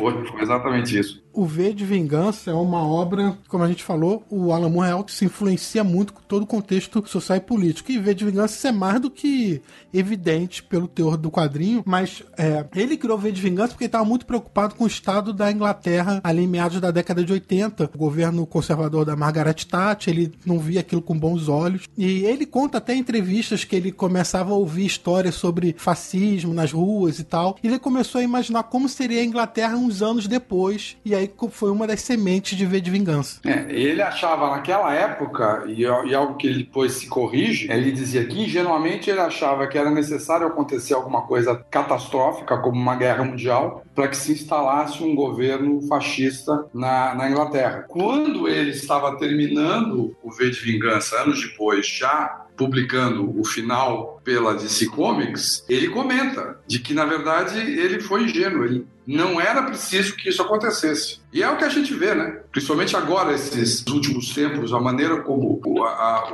o- o pensamento mais conservador e totalitário está se impondo no mundo inteiro, na Europa toda, nos Estados Unidos, no Brasil, e assim por diante. Uma curiosidade do V de Vingança é que a ideia de usar um rosto estilizado do Guy Fawkes não foi do Alan Moore, foi do David Lloyd. Lembra? E aí o Alan Moore até conta, quando ouviu essa sugestão do David Lloyd, todas as peças se encaixaram na mente dele, ganhou vida o projeto. Porque, pra quem não sabe, o Guy Fawkes foi um revolucionário inglês que tentou explodir o parlamento. E falhou, foi preso, torturado e morto. É isso aí. Até uma referência do, do David Lloyd numa contribuição do material que ele fazia na Marvel UK, né, que era o Night Raven, né? É muito do V de Vingança, o visual dele, né, a câmara dele é muito inspirada nesse material que ele fez na, na Marvel. Bem lembrado. Tem umas- uma coisinha que eu gosto, é bobagemzinha, mas eu acho legal no V de Vingança, é que, na verdade, o V se chama V por causa do número 5 em romano. Isso, para quem lê a história, fica sabendo de onde veio. E todos os títulos das histórias, dos capítulos, começam com V. E eu fiquei preocupadíssimo, porque era um capítulo de oito páginas cada um, oito, dez páginas, não é isso, Leandro? É isso E mesmo. aí eu, eu fiquei imaginando, vai chegar uma hora que ele não vai, vai pintar alguma coisa e nós não vamos conseguir fazer uma tradução com V. Mas os deuses dos quadrinhos, Odin, Thor, eles olharam por nós, E todos os títulos e todos os capítulos em português estão com V. Porque você vê, é, não que eu vou deixar essa polêmica passar, porque veja, Ah. dessa vez o Alan Moore queria fazer todos os cabelos Ah, né? meu Deus, meu Deus. Deixa pra lá! Deixa, deixa pra lá, viu? Mas já que a gente falou de Inglaterra, Jota, É, acho que o Jota vai, vai gostar de falar disso daí. O material foi produzido né, pelo Jota e pelo Elcio, né, no- pelo Estudo Artcom. Mas você lembra, Jota, que a proposta de vocês era da gente usar V de Vendetta e, e não V de Vingança? Porque vocês achavam né, que Vendetta era o mais correto, né? Tinha o termo até aportuguesado e tal. Né? É, não, eu tinha essa questão, mas a, a gente chegou a cogitar, a gente chegou a falar, para até, até dar um ar mais sofisticado. Isso, isso. E até a ideia do Jota e do Elcio era de usar V de Vendetta. Mas a gente preferiu usar, na época, o V de Vingança, que era uma coisa mais facilmente identificável para o leitor, assim, era uma coisa mais simples, né? Não tinha que explicar o que era uma vendetta, né? É, é uma maneira, até a gente acabou subestimando, né, a, a cultura do leitor na época, né? Mas era uma maneira de deixar mais simples, né, na verdade, mais direto. Mas é, o original poderia ter sido V de Vendetta, né? E não V de Vingança, na verdade. Tinha uma, uma, uma impressão dos leitores, que eu acho que é até correta, eram leitores que estavam ainda galgando os degraus né, dos quadrinhos e leitores ainda mais, mais imaturos, mais jovens. Então, a gente acabou fazendo essa concessão. Mas é, é- é polêmico, é polêmico, porque o vendetta também não é uma palavra corriqueira em inglês. É, então. Então, exatamente. Aí o, o Alan Moore, ele, ele, quando escolheu Vendetta, ele escolheu algo que fosse mais sofisticado mesmo, mais incompreensível, que obrigasse o leitor a, a abrir um dicionário. É, e até mais teatral, né? Que tem Exato. até a ver com o personagem mesmo. Isso foi uma referência, na opinião de vocês, ao fascismo italiano? Acho que provavelmente sim, viu? Que foi sim. Mussolini aparece numa das cenas, né? Pô, rapaz, eu não lembro. É quando ele faz aquela transmissão de TV, aí ele fala assim, mas vocês não têm que culpar eles, tem que culpar vocês, vocês elegeram eles, não sei o quê. E faz tipo um discurso transmitido pela televisão e aí aparece o Hitler, Mussolini, Stalin. é, Stalin, exatamente. Não, já que, que a gente começou a falar de Marvel UK, vamos falar do, do, do Capitão Bretanha, né? Boa. Que era, que era um perso uma personagem da Marvel feita na Inglaterra, com histórias até bem convencionais, e o, o- quando o Moore assume, ele cria o conceito de, de multiverso na Marvel. E, e foi ele que denominou a Terra padrão da Marvel de Terra 616. Nossa, eu não sabia disso. É, foi ele, quando ele, numa das primeiras histórias dele, quando o Capitão Britânico começa a fazer as viagens pelo multiverso, pelo hipertempo, ele então acaba conhecendo uma outra Terra, uma outra versão do, do mundo, com um mundo totalitário. Quando ele volta, ele, aí então nós ficamos sabendo que a nossa Terra, que seria a Terra dos super-heróis da Marvel, é a Terra 616. Não me lembrava disso, sério, Jota. E foi, e, assim, ele teve liberdade completa para trabalhar com o material do Capitão Bretanha, porque com ele lá no, na Inglaterra funcionava como funcionou comigo com o Elcio no começo de abril. A Marvel não tinha a menor intenção, o menor interesse em saber o que nós estávamos fazendo aqui e nem o que os ingleses estavam fazendo lá na Inglaterra.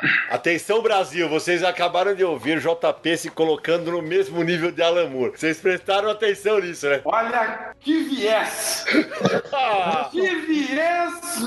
agora, ah, do JP, como você cara de pau, velho. Ninguém sabe exatamente porque o Alan Moore escreve, é, decidiu por 616, né? Existem algumas teorias. Uma é porque o Quarteto Fantástico número 1 foi publicado em 1961. E essa seria uma. Outras falam que é porque é o número da besta, que consta numa tradução da Bíblia, não sei da onde e tal. Outras simplesmente porque 616 não é um e o Alan Moore não queria que a- aquela terra fosse designada como a primeira. É. Enfim, é uma curiosidade interessante. Foi o Alan Moore que criou 616. Mas aí, o que eu, complementando a de ser rudemente interrompido pelo Sidney, as encrencas começaram quando a Marvel começou a interferir na publicação, mas não é interferir assim, dando um toquezinho, mudar isso, mudar aquilo. Eles. A- o, o material vinha sendo publicado, material, inclusive o material de, de Star Wars, que ele também acabou fazendo, uma época, estava sendo publicado numa revista, a Marvel foi lá e fundiu a revista sem comunicar a editora. A editora que, que supervisionou o trabalho do, do Alan Moore, com quem ele tinha muito contato. Ele já começou a ficar bastante irritado com isso. E depois a, o caldo entornou de vez quando o material do Star Wars foi publicado nos Estados Unidos sem que ele fosse comunicado e nem visse cheiro de royalties. Aí já começou a encrenca com a Marvel. A partir daí ele nunca mais trabalharia com a Marvel. Eu acho que ele só volta a trabalhar com a Marvel em 2001 para aquela edição especial do 11 de setembro, né? Ô, Leandro, a fase do Capitão Britânia foi publicada no Brasil por vocês como Bretanha, né? Não é isso? Na, na Pandora? Na Globo, inclusive, né? Quando a gente se Uhum, referiu verdade. na fase do Excalibur, era como Bretanha, né? Tinha uma, uma birra nossa, né? Que a gente achava que Britânia remetia ao eletrodoméstico de má qualidade.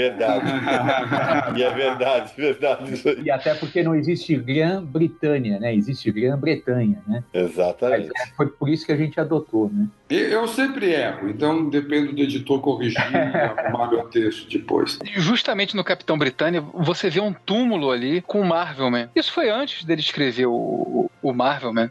Antes de virar Miracle Man, era Marvelman. E aparece um túmulo ali. E o Alan Moore, ele sempre teve essa política de respeitar cânones e tentar unificar tudo. Então, ele, ele tinha um projeto inicial de botar o Capitão Britânia, o V de Vingança e o Marvelman todos no mesmo universo. Oh. Seria, em tudo parte de um grande complexo, né? E a gente vê, por exemplo, no Watchmen, aqueles mesmos domos que estão presentes no Providence e no Neonomicon. Então, é, o Alan Moore ele tem essa visão completista das coisas, de, de criar uma teoria unificada da literatura, né? É o que ele acabou fazendo na, na Liga Extraordinária, né? Criando todo um, um complexo de histórias unificadas a partir da literatura, do cinema, do teatro, da televisão, e, e aí ele vai evoluindo. E no volume 4, que é o Tempestade, ele já migra para o futuro. É, eu, o que eu tinha dito é que no do Inferno ele também fez isso. Ele Hum. também É. faz isso de completar, de juntar, porque na verdade ele, ele pega um fato histórico, ele pega uma teoria conspiratória, que é de um livro,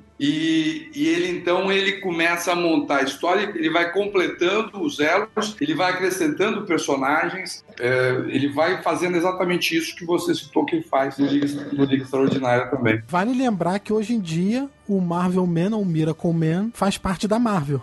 A Marvel tem os direitos de publicação do personagem. Verdade. Até eu me lembro de uma coisa curiosa aqui, não sei se vale a pena citar, mas é essa questão dos mundos paralelos, das dimensões paralelas, das terras paralelas, né, do Moore. É, o Grant Morrison, ele faz uma coisa muito parecida no Zenith. Parecem várias versões dos heróis em várias terras paralelas. né? Verdade. E aí eu não sei, eu não sei dizer quem fez o que primeiro. Né? primeiro. Eu tenho a impressão que o Morrison fez depois do Moore. Ah, eu acredito também. É. Eu acredito também. Eu não sei se o mate- o material dos N é anterior ao Supremo, porque também tem isso, né? A supremacia É, é aquele repositório de vários Supremos que deixaram de ter suas histórias continuadas. Já que a gente falou do Supremo, vamos aproveitar, né? O Alan Moore conseguiu salvar um personagem do Rob Liefeld, né? Não podemos deixar de falar disso, né? Não, não, Sidão, você está enganado. Ele não salvou um personagem do Rob Liefeld. Ele fez, ele jogou fora o personagem. Exatamente. Ele fez outro. E, na verdade, Exatamente. ele fez o melhor pastiche do super-homem de todos os tempos. Eu, eu, eu diria que é uma das maiores histórias do super-homens que eu li. Mas tá claríssimo. O que ele fez, ele continuou as três histórias do Super-Homem que ele fez pra DC Comics, ele continuou no Supremo. É pra dizer, olha aqui, ó, o que vocês jogaram fora quando vocês fizeram Crise das Infinitas Terras. Olha só quanta coisa maravilhosa que podia ser aproveitada. Ô, JP, na verdade, eu leio aquilo ali muito mais como uma crítica ao Superman do Byrne. Mas é, mas é verdade. É, uma crítica ao Superman do Burnie, porque o Superman do Burnie está implicado no universo pós-crise infinitas terras. Ou seja, o super-homem que foi é, expurgado de vários elementos da Era de Prata. Então foi embora o supercão, foi embora a supermoça, foi embora a- as várias kryptonitas, a Zona Fantasma e tudo mais. O que o Burnie fez, ele deixou o super-homem pelado. E o, e o ele faz um Supremo todo carregado. E só pra contextualizar, Jota, no Brasil, o Supremo saiu primeiro pela Brainstorm e aí o Leandro editou a versão completa, né, Leandro? Acho que vale uma palhinha tua pra contar a história desse material, né? Sim, é, é até assim, é, é, é legal falar disso agora, né? Porque acho que o, o idealizador do Supremo pela, pela Devir, né? é, na verdade foi o Naranjo, né? Foi o Marcelo Naranjo, porque a gente se encontrou na hora do almoço lá na livraria da, da Devir, e aí ele falou, ah, por que você não publica, né? O, o, o Supremo e tal, não era legal, né? E tal. E aí a gente conversando, ele me convenceu, aí depois ele me, me presenteou com as edições soltas, né? Do Supremo, né? E tinha muita coisa ali do Supremo que não, não tinha sido aproveitado nas edições encadernadas da Checker, né, que tinha reunido né, o material pela primeira vez em PP. Né? E aí foi graças a essa, essa gentileza né, é, é, do Naranjo que a, a, a, edição do Supremo talvez tenha saído a mais completa possível aqui no Brasil, né, e não lá fora. Né? Eu posso dizer que eu ajudei a, a escrever a história oculta dos quadrinhos no Brasil. É. Sou um Illuminati, mas não pode contar para ninguém. Samir do céu, agora ninguém vai aguentar esse cidadão, velho. Pelo amor de Deus. O ego dele passou do Alan Moore agora. Mas, Naranja, pelo menos a multa que você ia pagar por ter chegado atrasado, tá, eu vou pensar, tá bom? Não, dobrou agora. Mas eu, eu quero acrescentar alguma coisa. Na Biblioteca do Sonhar, Lúcio tem um exemplar do Supremo da Via Letra. É. O Supremo chegou a ficar conosco, a gente acabou não publicando, porque a vida aconteceu enquanto a gente estava tentando publicar as coisas e não pudemos publicar o Supremo. Se não era amigo do Marcelo Naranja, não ia ser completa.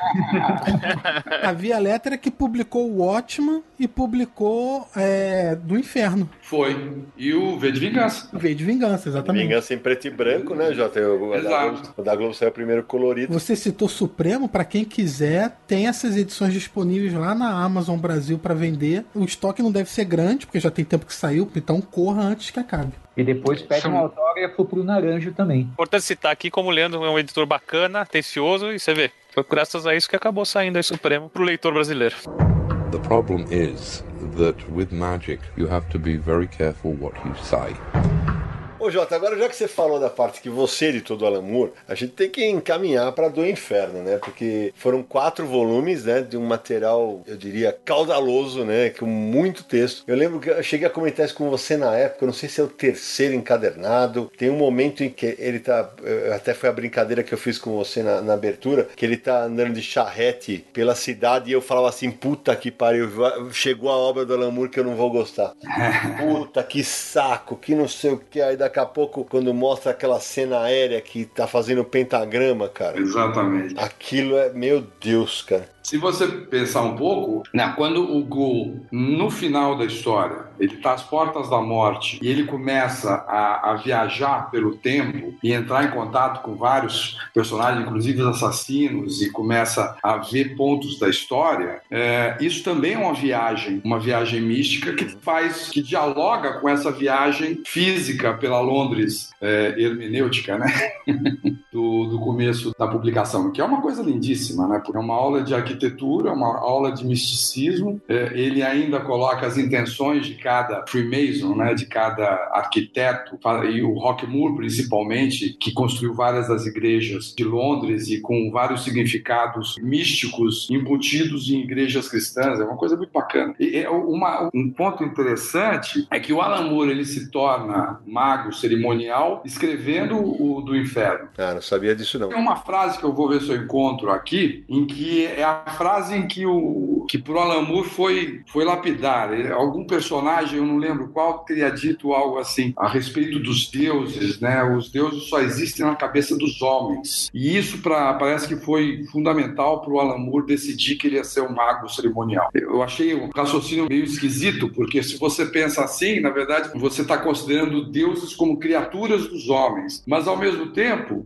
uma das coisas que o, o do inferno faz é tentar dar sentido a uma situação completamente absurda, que é dos assassinatos dessas mulheres e as iniquidades sociais daquela época. E o, o, Go, ele, nos delírios dele, ele tenta dar um sentido para tudo aquilo, que é mais ou menos o que faz o mago. Faz a magia é tentar controlar o mundo ao seu redor através da vontade do homem. Eu achei uma coisa meio esquisita, mas acho que eu estou devagando demais. Ô Jota, é... até para quem nunca leu do Inferno, explica quem é o Go. William Gow é, foi um dos médicos ordinários da rainha é, Vitória, no século retrasado. Ele é um personagem muito importante na medicina. Ele descreveu algumas coisas importantes. Ele descreveu a síndrome de Sutton Gow, tem o nome dele nessa síndrome, em que ele contesta a doença de Bright, que é a insuficiência renal, em que ele é, consegue mostrar que, na verdade, a doença renal não é primária, ela é secundária a problemas vasculares, que é hoje uma coisa que nós sabemos. Fez estudos sobre mixedema, que é um tipo de alteração que acontece em hipotiroidismo. Inclusive, aparece isso no do inferno, porque ele faz uma cirurgia que faz excisão da tireoide de uma das personagens. E, e o que foi mais interessante é que foi ele quem descreveu uma doença que é prioritariamente de mulheres, que é a anorexia nervosa. E é tão interessante porque isso mostra o interesse dele no gênero feminino, uma preocupação muito grande. E a partir dos anos 70, William Gould, ele passou a ser fazer parte do imaginário do Jack Stripador, porque muitos autores estudam entre aspas o Jack Stripador, começaram a dizer que talvez ele fosse o Jack Stripador. Isso. E, e é, e é uma coisa curiosa, quer dizer, um cara que estudou uma doença que é prioritariamente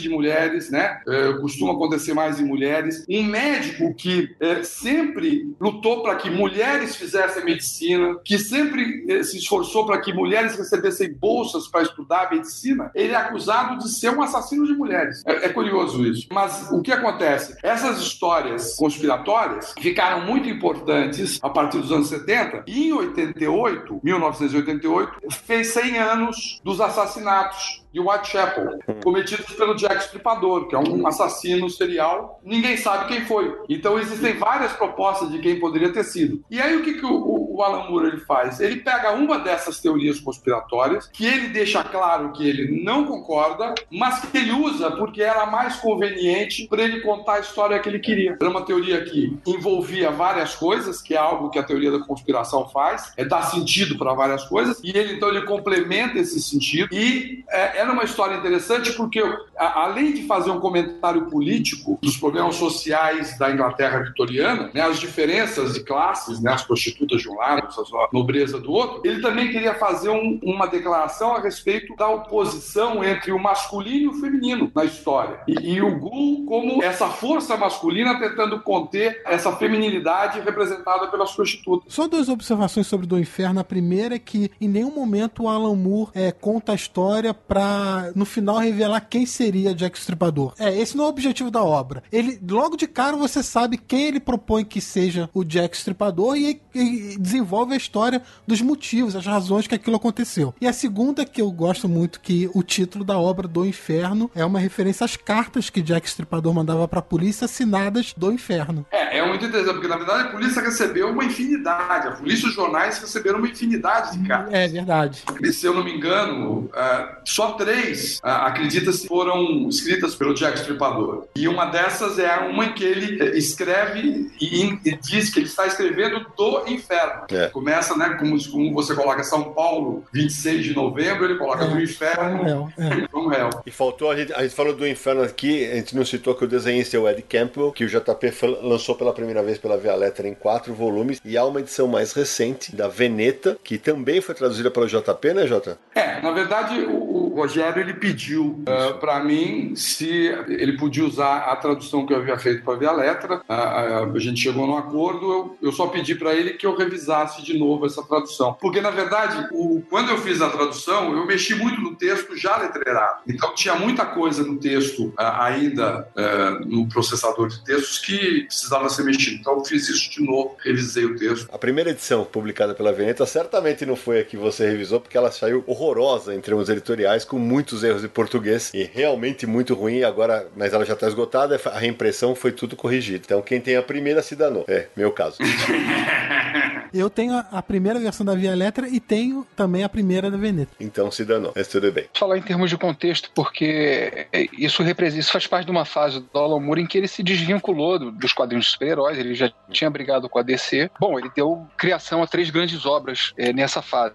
Uma delas foi Lost Girls, que foi uma obra que ele produziu por quase 20 anos, até ele concluir. A outra foi o From Hell. E, por fim, o Big Numbers, que ele nunca chegou a concluir. Seria uma obra em 12 capítulos sobre caos, mas ele nunca chegou a concluir, né? Pa- Aparentemente o caos venceu, né? Com desenhos do Bill Sienkiewicz. Olhando, já que o Flávio citou Lost Girls, você lançou isso pela Devir no começo dos anos 2000, não foi isso? Foi, eu entrei lá em 2003, foi logo no comecinho que eu tava lá, né? Na verdade, assim, a, a gente tinha, eu, o Maurício, Muniz e o Ricardo Giassetti, a gente tinha lançado a Liga Extraordinária pela Pandora, né? Isso. Quando eu fui para Devir, eu quis lançar a, a Liga lá, né, novamente, mas eu queria lançar ela completa, né? E quando a gente lançou pela Pandora, ela saiu sem os contos finais, né? O conto do Alan Moore, né? E o Véu Rasgado, né? E aí eu queria fazer uma edição legal e tudo. E aí deu tudo certo, a, a, a Liga se saiu muito bem e tal. Tentando seguir na onda, né, boa, né, do- da Liga Extraordinária, aí como divulgaram lá fora o lançamento de uma edição de luxo de Lost Girls, né?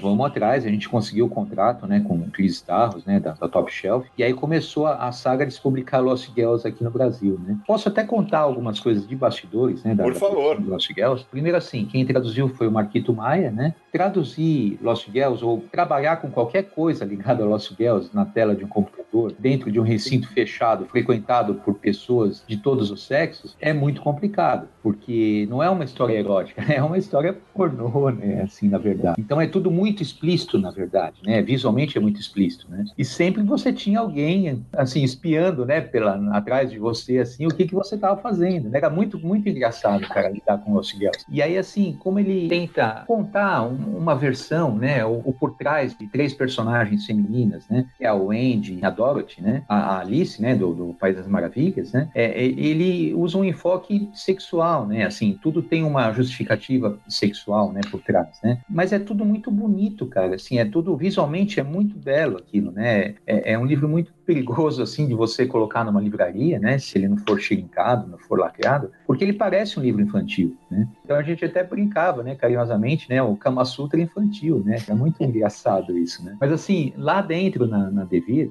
surgiu um movimento assim um tanto isolado, mas que foi muito curioso. É, houve um certo boicote lá dentro para a gente não lançar Lost Girls. Olha. E a gente estava se arriscando a, a, acabar com a infância de muita gente. Você está quebrando conceitos infantis muito fortes, muito poderosos e tal. Você está vulgarizando, né, a infância de muitas personagens. E uma bobagem, né, cara? Assim, não entenderam o porquê da obra, né, na verdade. Mas rolou um abaixo assinado lá dentro da Devir para que não se publicasse a obra aqui no Brasil. E imagina, é uma coisa assim inconcebível, né? Um movimento dentro da própria editora para não se publicar uma coisa dessa. E foi muito engraçado. Né? Eu tenho guardado até hoje uma cópia desse abaixo assinado, né? E, é, ele, ele fez de uma certa maneira assim é, é, muito ridículo, né? Assim, na verdade. Né? A arte da Melinda Gabe ela, ela é feita para emular aquela coisa dos livros infantis mesmo, né? Sim. Ela evoca isso. E é tudo assim, parece aquarelado, né? Tem muita coisa de lápis de cor, né? Lembra muito, uhum. muito coisa infantil, né? E é uma obra belíssima, né? Eu acho um material maravilhoso. O que eu ia dizer é que ele fez com, a, com as três personagens o que ele fez com o Miracle Mantis. Ele tira o encanto da inocência e, e joga essas meninas no mundo real. É, e até é exatamente isso, né? Porque ele tenta explicar né, essa fantasia que a gente conhece, na verdade, com esses mundos né, fabulosos, né? Das três personagens. É uma. É, é tipo um feio safe delas mesmo, né? De tentar. De, de, poder encarar a realidade, né? Na verdade. O que eu acho curioso é que, de certo modo, a Lost Girls é, é um crossover de três personagens, três, três histórias distintas, né? Isso acaba sendo meio que um, um campo de testes da Liga Extraordinária, não parece isso pra vocês, não? Ah, sim, com certeza. Já é, é o que ele faz na Liga Extraordinária,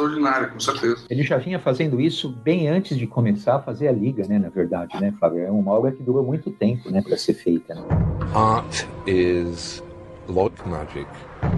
A gente já está começando a se adiantar na carreira do Alan Moore, mas vale a pena a gente voltar um pouquinho antes para falar um pouco mais da fase dele na DC Comics, que ele trabalhou mais para DC do que para Marvel. Por exemplo, algumas, alguns pontos a gente pode deixar passar. Um deles são as histórias que ele produziu com o Superman. Né? É, o Alan Moore foi o responsável por contar a última história do Superman da Era de Prata, logo antes do reboot de Crise nas Infinitas Terras e depois a nova versão criada pelo John Byrne. Então, o Alan Moore fez essa história chamada O que aconteceu ao Homem de Aço, que mostra o Superman enfrentando seus maiores inimigos e como que seria a última grande aventura do Homem de Aço. Com desenhos de Kurt Swan. Muito bem. E depois ele criou ao lado do Dave Gibbons, a mesma dupla responsável por Watchman, ele fez o que para mim é uma das melhores histórias do Superman de todos os tempos, chamada Para o Homem que Tem Tudo, que é aniversário do Superman, o Batman, o Robin e a Mulher Maravilha vão até a Fortaleza da Solidão presenteá-lo e encontram o Superman tá em estado catártico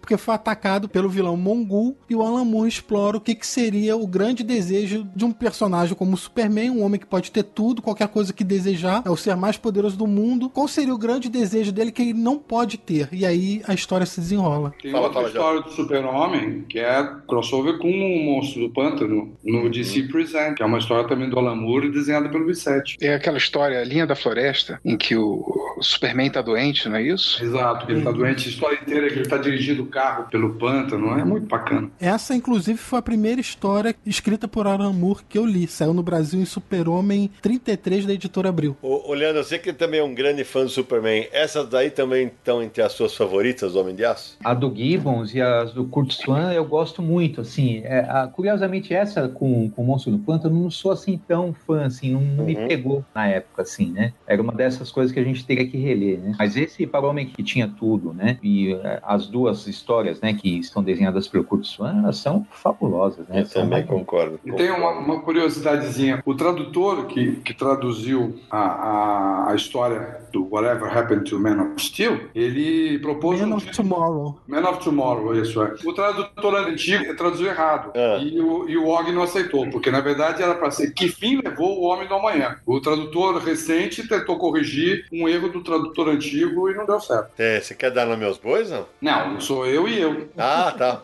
Eu com, saber. 50, eu com 52 anos e eu com 28. É, então, é exatamente por isso que eu levantei a bola. Outra história marcante do Alan Moore na DC Comics foi Piada Mortal, né? Opa. A gente já mencionou rapidamente, com desenhos do Brian Boland, que era uma história que não tinha nenhuma pretensão de ser parte da cronologia ali do Batman, mas acabou sendo super importante por causa da Batgirl, né? É, e, e isso entrou. Na verdade, só entrou na cronologia porque era o Alan Moore escrevendo. Exato. E o Alan Moore não tinha intenção de que fizesse parte da cronologia. Ele queria ter liberdade para escrever o que bem entendesse, né? Tem uma coisa nessa história do Piada Mortal. A gente é muito fã do Batman, todos nós aqui e tal, mas é, ao menos na minha cabeça, essa história é o gatilho que a partir dali todo mundo começa a falar assim: ah, o Batman e o Coringa são a- faces da mesma moeda. Sim, né? foi a partir dessa história. né? Exatamente ali, porque aquele final em que os dois caem na risada, que até teve uma polêmica com o final, que o Grant Morrison falou que O Batman mata o Coringa. Exato, que não tinha entendido o final e o caramba tal. Mas assim, nessa história que, porra, cara, ele acabou. Uma das parceiras de combate ao crime dele foi possivelmente violentada e tá aleijada pe- pelo Coringa e ele, e ele termina dando risada, cara. É, mas na verdade, vamos dizer assim, é um riso nervoso, né? É. Dizer que ele tá com o espírito leve no final e Não, tá não. com papo com o Coringa é forçar a barra. Na verdade, é, isso. um riso nervoso. É ele olhar pro Coringa É e se reconhecer. É isso Porque mesmo. o Coringa se reconhecia no Batman o tempo todo. Ô, Leandro, a primeira versão no Brasil foi você que editou? Foi, foi a graphic novel número 5, né? Que Isso. até saiu em formato comic, né? E não Isso. formato álbum, né? Exatamente. E esse material, assim, quando eu li a primeira vez, puta, é muito impactante, tanto quanto o capítulo 8 do Watchmen. Uhum. Eu tinha quase certeza que o psiquiatra ia se matar depois de ter Uhum. toda aquela revelação com o Rocha, né? Mas é, é uma história muito densa, né, cara? Mas é, é, como eu entendi na época, assim, a gente sabendo que a intenção do Moore não era para que aquilo fosse incorporado à, à- cronologia da DC, era como se fosse assim, talvez a, a última história do Batman, na verdade, né? Porque num dado momento, no final, ele entende a insanidade do, do Coringa, né? Ele entra em sintonia com o Coringa, né? E vê que o mundo dos dois não é tão diferente assim, né? Eles só estão de lados opostos, né? Mas o mundo que eles convivem naquele momento é, é louco, tanto quanto o Batman e tanto quanto o Coringa, né? Na É verdade. isso mesmo. Eu, eu não acho que isso seja uma grande história do Batman, na minha opinião. Eu gosto da história, como praticamente toda a obra do Alan Moore, mas eu não tenho muita simpatia por essa história. Acho que ela é uma história assim um pouco é, gratuita. A impressão que eu tenho é que o próprio Alan Moore ele rejeita essa história. Ele diz que esse universo do Batman é um universo muito bidimensional e que não merecia esse tipo de tratamento e que na época em que ele produziu esse material ele estava sob influência de, de Watchmen. Então ele elevou demais a- o tratamento e o questionamento nessa matéria. Mas eu acho assim que a história em si não traz uma grande profundidade, como por exemplo tem o ano 1 e o Cavaleiro das Trevas. Né? É uma Mas aí- polêmica.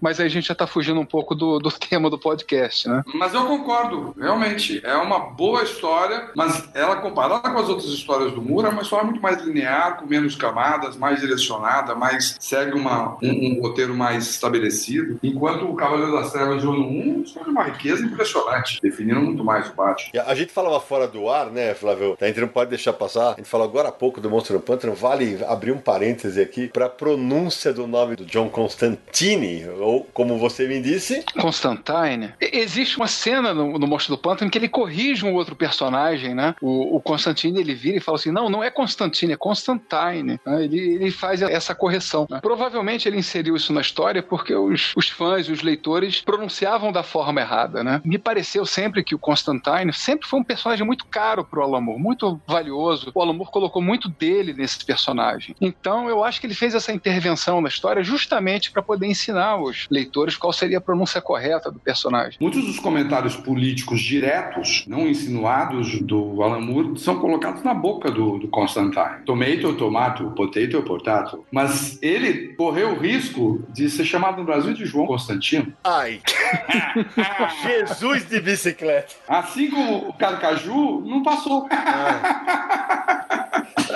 Amigos ouvintes do Confis Universo, deixa pra lá. Vamos deixar pra lá? Pra gente fechar o capítulo DC Comics, a gente não pode deixar de falar do que poderia vir a ser, né? Talvez a maior de todas as sagas. Crepúsculo dos Deuses. Dos super-heróis. Ah, desculpa, falei bobagem, perdão. Crepúsculo dos super-heróis. O teu erro até é perdoável, porque na verdade o, o Crepúsculo dos super-heróis, o título vem do Crepúsculo dos Deuses, que é da obra do Wagner, do, do Richard Wagner. O Ragnarok. É que, na verdade, é contra o Ragnarok, né? Que uhum. a, ópera era o Crepúsculo dos Deuses, né? Gothic tá. número um. É, o personagem central dessa história é o John Constantine, e o Alan Moore ele desenvolve uma espécie de framing device que se dá através de viagens no tempo, né? E você tem o John Constantine de dois momentos diferentes e tenta desenvolver uma espécie de organização para impedir que um determinado futuro se concretize. E esse futuro era uma situação de conflito entre duas dinastias de super-heróis, né? A dinastia do Trovão e a dinastia do Aço, representada pelo, pelo Capitão Marvel e pelo Super-Homem, num futuro em que comprometeria a existência da Terra. Esse foi um projeto que foi levantado e que não seguiu em frente porque o Alan Moore acabou rompendo com a DC de uma maneira é, estrondosa, né? É, então, é, sempre comentam, né, que tem muitas semelhanças, né, entre esse projeto original do Moore e o, a ideia, né, central do Kingdom Come, né, que é o Reino da Manhã, né? E realmente tem muitas semelhanças, né? Mas é, é o Flávio até comentou aqui, que ele pode falar, né, que até ele já chegou a, a divulgar isso. É, existe um, um, livro chamado Kingdom Come Companion em que o Mark Wade ele afirma que ele se inspirou exatamente nesse projeto, nessa proposta do Alan Moore, que é uma proposta fantástica.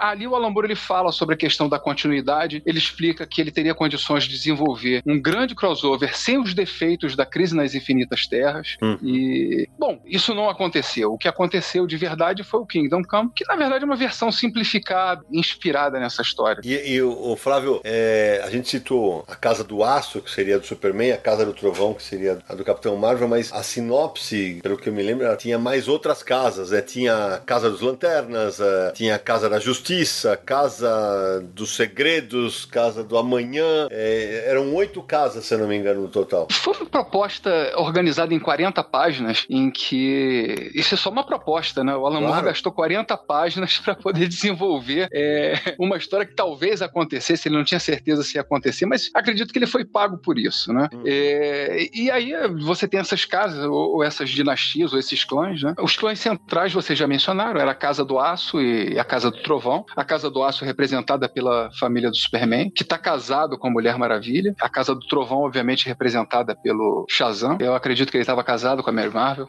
A gente visualiza um confronto entre o Superman e o, e o Shazam no, no Kingdom Come no, também. É, né? Exato. No Reino do Manhã. É, esse projeto acabou não saindo do papel porque Alan Moore e a DC Comics brigaram, né? Se separaram, seguiram caminhos opostos. Um dos motivos da briga envolve o Watchman, que a gente já falou bastante nesse programa. O Alan Moore criou o Watchman. A ideia inicial era usar o personagem da, da Carlton Comics. A DC não deixou, então ele criou personagens originais. E a ideia era que, depois da publicação completa da série, os direitos voltassem pro Alan Moore, pro Dave Gibbons. Mas isso nunca aconteceu, porque no contrato constava quando a DC parasse de publicar. A DC nunca parou de publicar, tá sempre publicando uma nova edição. E hoje em dia, até com quadrinhos digitais, isso nunca vai sair de catálogo, né? E naquela época, a DC também começou a lançar outros materiais, memorabilhas, com personagens de Watchmen para promover a série e tudo mais. E o Alan Moore não viu um centavo disso também. Então, é assim, é aquela eterna luta de autores pelos direitos dos personagens que criam, contra editoras. O Alan Moore ficou muito chateado com a DC, acabaram brigando e, enfim, não faz mais trabalho para ela. Então vamos nem falar de antes de Watchmen, então, para não deixar o Alan Moore nervoso, né? Antes de Watchmen, é, Doomsday Clock. É melhor nem falar disso. Mas, é, a impressão que eu tenho é que, com ou sem briga, é, esse crepúsculo dos super-heróis nunca aconteceria. É, uma boa teoria. O, o Homem Elástico acaba virando o garoto de programa, né? Pior que tem tudo a ver, né? Eu não, eu não consigo visualizar a DC publicando esse tipo de coisa, entendeu?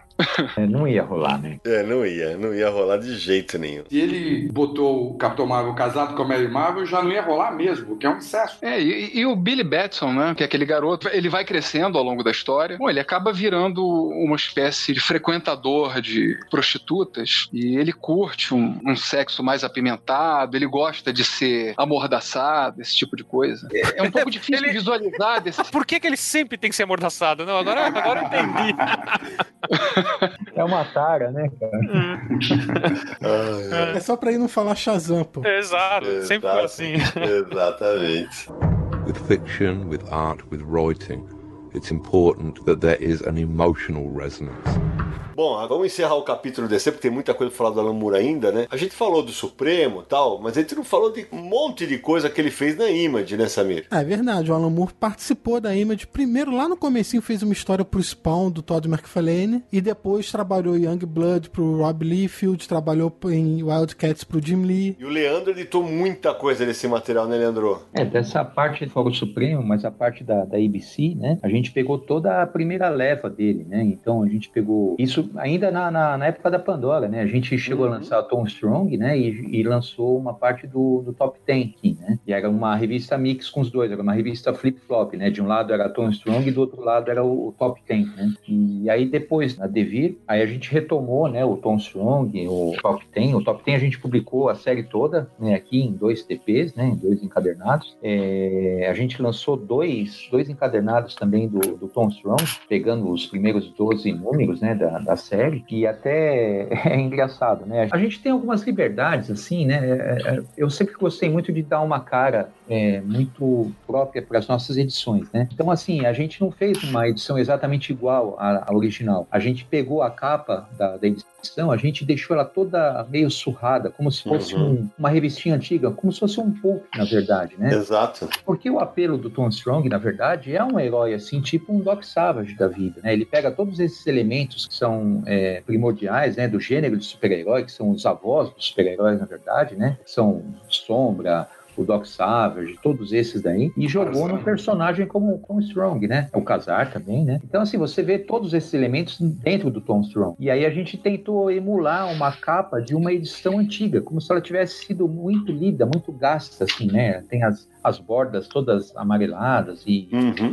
desgastadas. Aí, o, o- o- quando chegou a- a- o material da gráfica, né? Ficaram nos pallets lá no estoque, né? Da Devir. E aí quem chega, né? Com o carro é o Mauro, né? Mauro Martinez dos Prazeres, saudoso Mauro. É, e aí o, o Mauro, que é um dos soldadores, né, da Devir, ele chega com o carro dele, né, tal, e ele olha aquilo, ele leva um susto, né, falou, meu, o que aconteceu com isso? Tá errada a capa, tá toda estragada, toda, o que, que que houve, né? E aí a gente foi falar com ele, não, é proposital, né, meu, vocês são tudo louco, né, vocês estão doidos pra fazer uma coisa dessa, né? E assim, o pessoal gostou, na verdade, o pessoal curtiu muito, né, porque entrou totalmente no clima da, da edição. Mas é, é o que eu até comentei antes, né, o Tom Strong talvez seja um dos materiais mais simpáticos que o Moore fez, né, pro gênero de, de super-herói, né? Ele até criou um, um termo, né, nessa linha da ABC, que eram os heróis da ciência, né? Os, tem os Mystery Men, tem os, o- eu não sei como é no original, não sei se o Jota vai lembrar qual era o nome em inglês mesmo, né? Mas seriam os, os heróis da ciência. Né? Heróis da E ciência. aí isso tinha a. Prometeia, tem, tem a Prometeia, tem o Top Ten, né? Tem o Tom Strong. A gente quase conseguiu lançar na época a, a Prometeia. E aí, assim, esse material, com certeza a gente iria dar continuidade, mas olha o que, que aconteceu. É, com a venda da Wildstorm para DC, né? Os contratos aqui no Brasil mudaram. E aí, esse- como esse material passou a pertencer à, à- à DC Comics, né? O contrato master na época, né? Foi oferecido para outras editoras, na verdade. Sim. Tom Strong, a Prometeia, que não chegou a sair, a gente já tinha traduzido o primeiro volume dela também, e os próximos do Tom Strong. A gente já havia lançado dois volumes, né? Os dois primeiros volumes da Liga Extraordinária. A gente teve que queimar o material do, do volume Uau. 2 da Liga, que por causa de uma cláusula do contrato. A gente não podia mais ter esse material impresso. E aí acabou indo para Pixel, né? Nessa época. Isso. E hoje tá tudo com a Panini, inclusive a Panini, é, eu não sei se já terminou o Tom Strong. Eu acho que já terminou. O que não tá com a Panini, na verdade, são esses dois primeiros volumes da Liga Extraordinária. Uhum. né, que a gente conseguiu,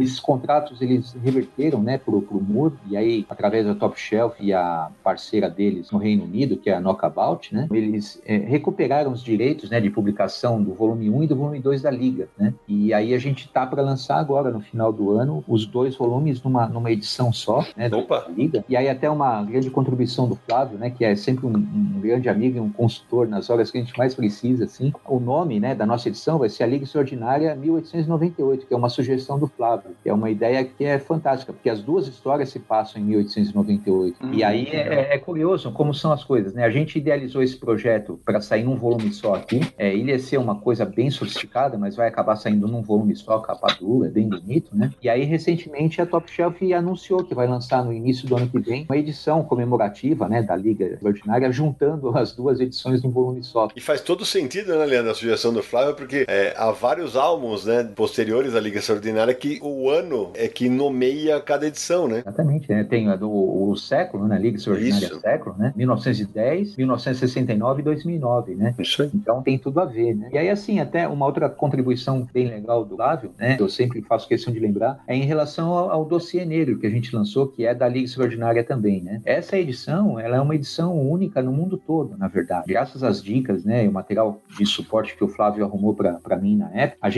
quase conseguiu fazer uma edição que o Moore gostaria de ter visto é, impressa, né? Só ficou faltando o, o disquinho mesmo de vinil, né? Mas o resto tá tudo lá, né? Tá tudo lá e não tem outra edição igual a nossa, né? Então é, é uma coisa da qual eu me orgulho muito, assim, de poder ter, ter feito aqui no Brasil uma coisa assim. E aliás, Leandro, eu tenho uma coisa que eu me devo é, como leitor é ler na ordem certa a, a Liga Extraordinária, porque eu lembro que eu li fora de ordem, aí o, o dossiê negro era antes de, eu não vou lembrar qual álbum exatamente. É, o eu dossiê negro é entre o 1910 e o 1969, eu acho. O, Flávio me corrija se eu estiver errado. É, O, o dossiê negro acho que acontece em 59, não é isso? É, 58, 50, 59. É, é, anos 50, né? É isso mesmo. E aí eu lembro que eu li fora da ordem, eu falei, e eu não aproveitei, não tive a experiência total, né? Porque muita coisa do dossiê negro vai ser aplicado nos outros álbuns. É uma das coisas que eu me devo e vou fazer, pra- até para ter a experiência da leitura do Alan Moore na plenitude, né? Só pra contextualizar aqui, o selo ABC que o Leandro falou, ABC significa America's Best Comics, ou os melhores quadrinhos americanos. Verdade. É, é um selo que foi proposto pelo Jim Lee pro Alan Moore, é, porque o Moore via fazendo trabalhos pro Jim Lee pelo selo Wildstorm, Wildcats, por exemplo, e aí o Jim Lee propôs, ó, por que você não cria aqui os seus personagens, um selo só seu, você cuida? Beleza, o Alan Moore topou a ideia, mas assim, quando a DC Comics comprou o Wildstorm, foi prometido para Alan Moore que a DC Comics não pegaria esses personagens, não teria nenhuma interferência com eles, o que acabou não acontecendo, porque hoje a DC é dona desses personagens. Tom Strong, Prometheia, a única série que o Alan Moore criou pro selo que conseguiu tirar de lá é exatamente a Liga Extraordinária. É, na verdade a coisa foi muito feia, né? O Jim Lee fez o acordo com o Alan Moore, quase que imediatamente ele já faz a venda da Wildstorm,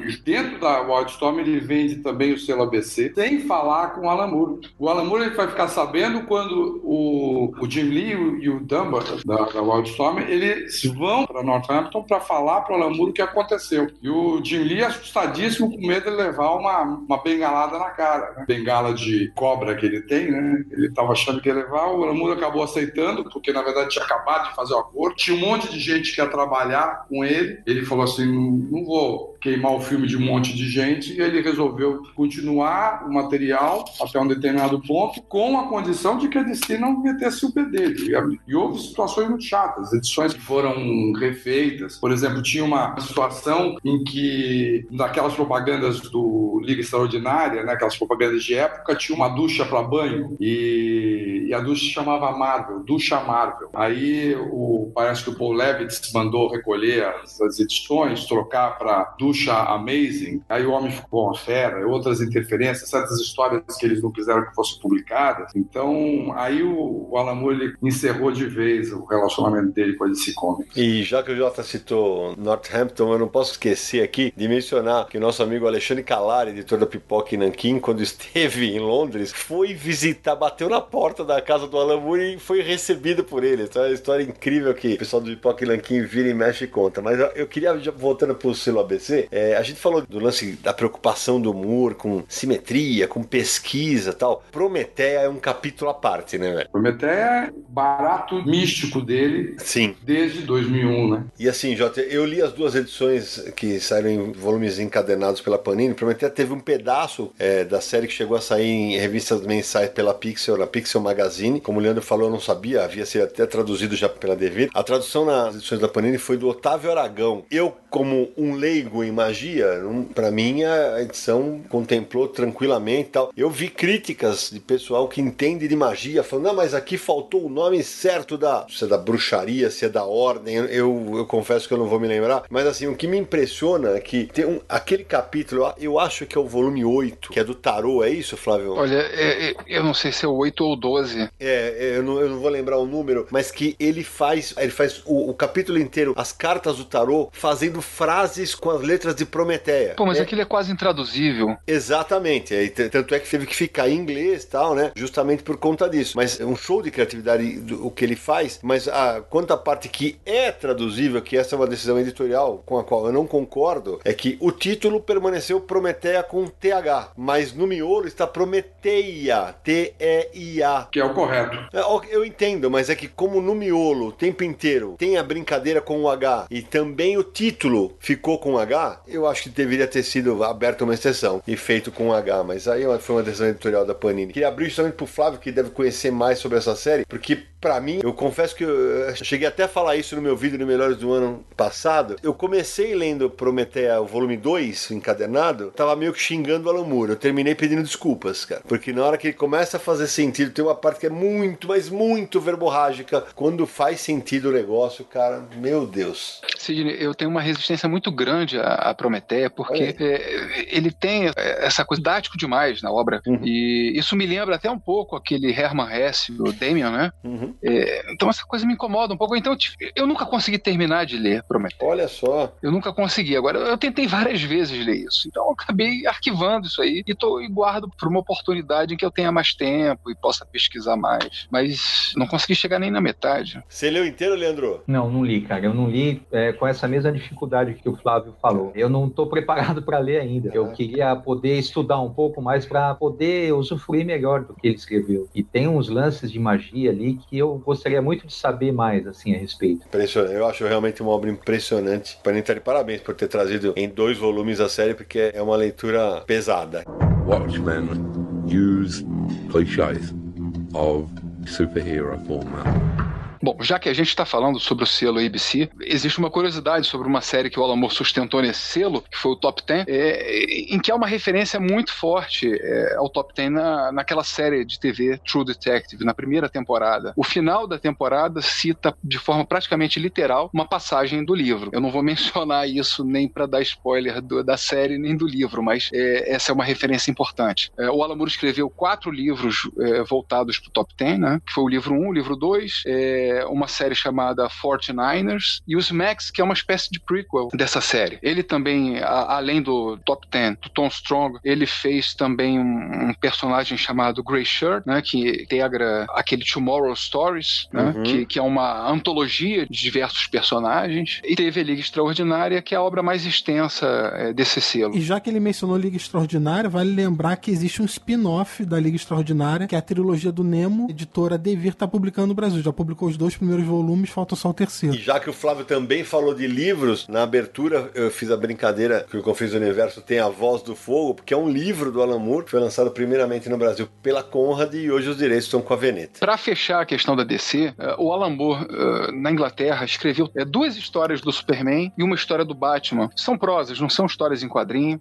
são textos de três, quatro páginas, mas que são muito interessantes. Isso nunca foi republicado nos Estados Unidos, provavelmente não vai ser, dificilmente dificilmente ele vai autorizar isso. Também nunca viu isso no Brasil. Uma dessas histórias são três histórias assim com viés meio cômico, perdão, duas com viés meio cômico e uma com conteúdo mais dramático. Né? Duas do Superman. Uma delas se chama Eu Era Dublê do Superman, em que tem um taxista que está dirigindo um táxi ele recebe um, um cliente e está conduzindo esse cliente a um determinado jornal e ele vai contando para esse passageiro que ele já foi dublê do Superman porque o Superman ele tinha uma voz esganiçada, uma voz fininha e que que o Superman era um sujeito covarde, tinha crises de personalidade, crises emocionais, então ele substituía o Superman nessas, nesses momentos de fraqueza, né? No fim da viagem, esse sujeito ele se recusa a pagar a viagem, mas a gente percebe que é o Clark Kent que tá lá sendo conduzido no táxi, né? Uau. Ah, que legal. A outra história que, que realmente é interessante é a do Batman, que na verdade não é nem uma história sobre o Batman, é sobre uma arma. O nome da história é The Gun. O Alan Moore ele narra o trajeto dessa arma. Você tem de alguma forma é, a origem do Batman narrada ali. Foi essa arma que matou os pais do Bruce Wayne. Então é uma história que nunca foi integrada aos cânones do personagem, mas é uma história bem interessante. Provavelmente é o tipo de coisa que a gente nunca vai ver traduzido por conta de autorais. E, e tem uma outra história que se chama Protected Species, que é uma história ambientada no universo do Superman. É uma história mais simples, assim, a gente vê que o, que o Alan Moore ainda tá brincando um pouco com o personagem, mas é, não deixa também de ser uma, uma grande curiosidade, já que é, isso integra o material que foi publicado na Inglaterra. A DC, quando publicava esse material lá, é, na Inglaterra, ela tinha gozava mais ou menos do mesmo status que a Marvel UK. Então eles tinham uma certa independência de produzir material inédito. Eles não dependiam exclusivamente do material produzido nos Estados Unidos. E foi nesse contexto que essas histórias do Alan Moore foram produzidas. Tem, muito legal. Ótimo saber. Essa, eu confesso, eu não sabia, Flavião. Também não. É, isso é, isso é bem curioso, né? Falando de coisas do Alan Moore que saíram mais recentemente aqui no Brasil, no ano passado a Pipoca Nanquim trouxe um pequeno assassinato com desenhos do argentino Oscar Zarate, que tem boas histórias sobre isso, né, Flávio? Pequeno Assassinato, ele se insere nesse mesmo contexto da... É aquele momento de ruptura com os super-heróis no final dos anos 80, então o Moore ele, inicia- ele inicia uma carreira independente, então ele faz o, o From Hell, Lost Girls, ah, faz o Big Numbers, que ele nunca conseguiu terminar, e produz também um Pequeno Assassinato. Curiosamente, a gente vê o Alan Moore é, criticando é, a indústria. Em um Pequeno Assassinato, a gente teve uma situação reversa, né? O Oscar Zarat, ele critica o Alan Moore. É uma das raras ocasiões em que um artista criticou o Alan Moore, né? O fato é que ele diz que não gostou de ter trabalhado com o Alan Moore, que diz que o Alan Moore é um sujeito extremamente rigoroso, ele se diz insatisfeito. E, e apesar disso, apesar deles, do, do Zarat não ter gostado muito de trabalhar com o Alan Moore, posteriormente eles se reconciliam e ele escreve uma história junto com o Alan Moore, ele ilustra uma história do Alan Moore, A Vida Secreta de Londres, que foi publicado aqui no Brasil pela Em 2017. Então, Foi no ano passado, né? E pra quem não leu um pequeno assassinato, é a história sobre um publicitário, tem a chance da vida dele e ele começa a ver um pequeno garoto que cruza o caminho dele o tempo inteiro e, e- e aí a obra versa sobre vários pequenos assassinatos que a gente comete no dia a dia. Uma obra poderosa, um dos melhores lançamentos do ano passado aqui no Brasil. Lembrando que saiu aqui no Brasil pela Pipoca e Nanquim. Essa história é, é um dos raros casos de uma história do Alan Moore em que é, ele admite que ela tem um conteúdo autobiográfico. Ele diz que essa é uma história muito íntima e que isso tem relação com a vida dele. Ô Flávio, agora é, você é um, um grande pesquisador do Alan Moore e tal. Você já conheceu o cara não? Ele fez 65 anos esse ano. Há cinco anos atrás eu tive a oportunidade de conhecer ele. Uau. Alguns anos antes também eu, eu tive em Northampton. É, passei pela rua dele, mas eu não tive a coragem de tocar a campainha dele, não. Como o Calaco fez. mas é, quando ele fez 60 anos, eu participei de um evento lá em Londres, conheci o Alan Moore. O Alan Moore é essa, ele é muito diferente dessa imagem que a gente tem de que ele é um velho rabugento. Na verdade, ele é um sujeito extremamente bem-humorado. Ele sabe muito bem utilizar a ironia e ele é extremamente cínico em relação às coisas e altamente bem-humorado. E nessa ocasião, ele cantou uma música que ele mesmo tinha escrito quando ele era adolescente, uma música chamada Alan Moore, Hitler and God. Alan Moore, Hitler e Deus. Que loucura. The problem is that with magic, you have to be very careful what you say. A gente falou de muitas coisas do Alan Moore que saíram no Brasil, mas por incrível que pareça, ainda tem obra inédita dele no Brasil. JP. É, o Brought to Light, que é uma história que fala das ações da CIA e dos Estados Unidos pelo mundo, né, da diplomacia do poder, em que o, o narrador é a águia americana, né? É uma águia americana antropomórfica. Ele vai, vai comentando, vai contando a história. É bem... e, é- e o desenho é do Bill.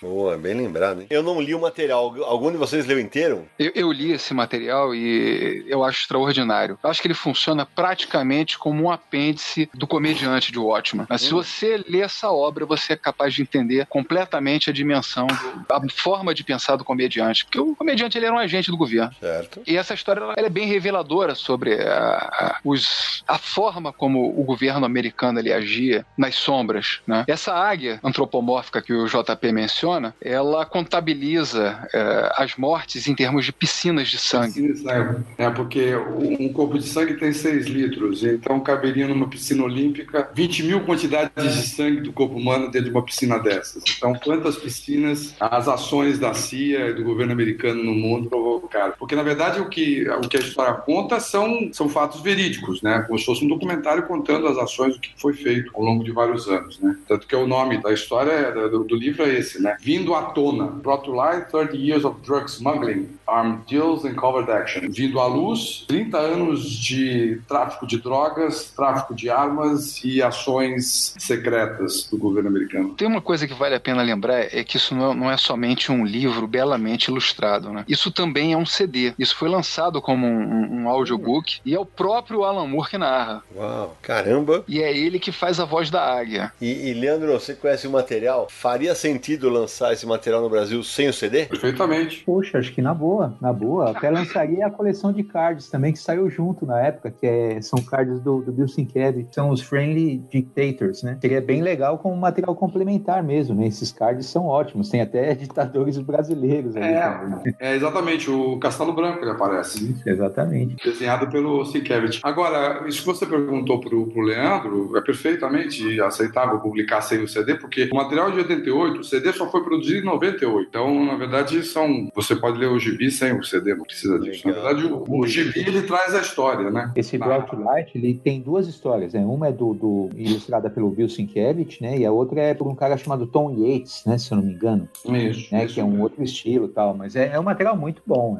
é, é fantástico. Eu li há muito tempo, eu não lembro quase nada mais. O Brought to Light a gente chegou a citar naquele quadrinhos que merecemos ler, né, Sidão? Que É um Exatamente. podcast que a gente já fez também e que é estranho, né? Nenhuma editora ter, pelo menos que a gente saiba, tentado trazer esse material. Não sei se é muito complicado de conseguir os direitos para publicação. Tem alguma complicação por causa do- da desavença entre o Moore e o Sienkiewicz, né? Da época do, Big Numbers. do Big Numbers, né? Eu não sei, talvez possa ter algum enrosco nesse sentido. É É verdade. porque a questão do Big Numbers é que o, o Sienkiewicz não conseguiu tocar a obra, passou por um, um garoto fazer, o garoto largou no meio, disse, dizem que rasgou o material todo.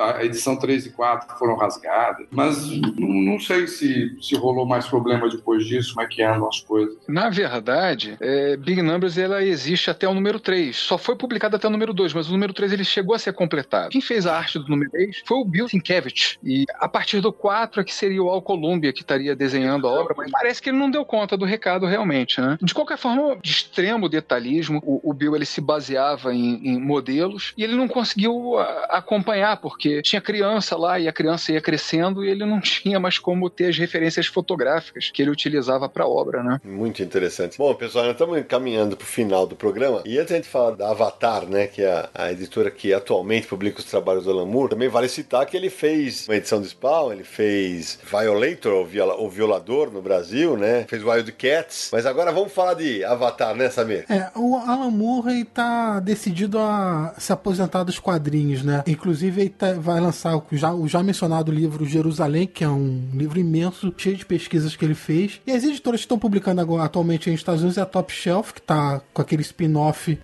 da Liga Extraordinária, com Nemo. E a outra editora é a Avatar Press. É esse material que o Moore produz para Avatar Press. Alguma coisa está chegando no Brasil pela Panini Comics. Então a Panini já lançou Não Nome Com, é, tá publicando Providence, que já saiu dois volumes. Também lançou Cinema Purgatório, um projeto do Alan Moore. Então eu- a maioria dos materiais que o Moore tá fazendo é para essa editora, inclusive em parceria com o brasileiro. É o Crossed, Crossed Plus 100, que ele fez com o Gabriel Andrade, que o Crossed é um universo do Gardines, né? Que mostra uma espécie... é, Eles não, não são zumbis, mas seriam pessoas contaminadas por um vírus que ficam extremamente impulsivas e agressivas. Diferente dos zumbis clássicos, eles mantêm ainda algum grau de inteligência, por isso eles são muito mais perigosos. E o Alan Moore, ele fez com o Gabriel Andrade uma história que se passa com os sobreviventes dessa terra dominada por esses seres é, 100 anos depois. E o, o Gabriel Andrade é, é um, um desenhista do Rio Grande do Norte, né, o Potiguar. E, e Jota, foi legal você citar o Gabriel, porque muita gente erradamente falou que ele era o único desenhista brasileiro que já teria trabalhado com Alan Moore. Não procede, certo, Leandro? Não mesmo, cara. Tem até uma minissérie até obscura, assim. Se eu não me engano, é desenhada pelo Al Hill, que é de uma integrante do Wildcats, uma que é meio dançarina, É a Voodoo, não é? né? Que é se não me engano, é desenho do Al Rio. Tem material do Joe Bennett no, no Supremo, né? Também. Tem um que é, é, exclusivo nosso aqui, que é a capa do quarto volume do Supremo, que saiu pela Devir. A ilustração é do Renato Arlen. É uma capa bem legal, que é a Era Moderna, né?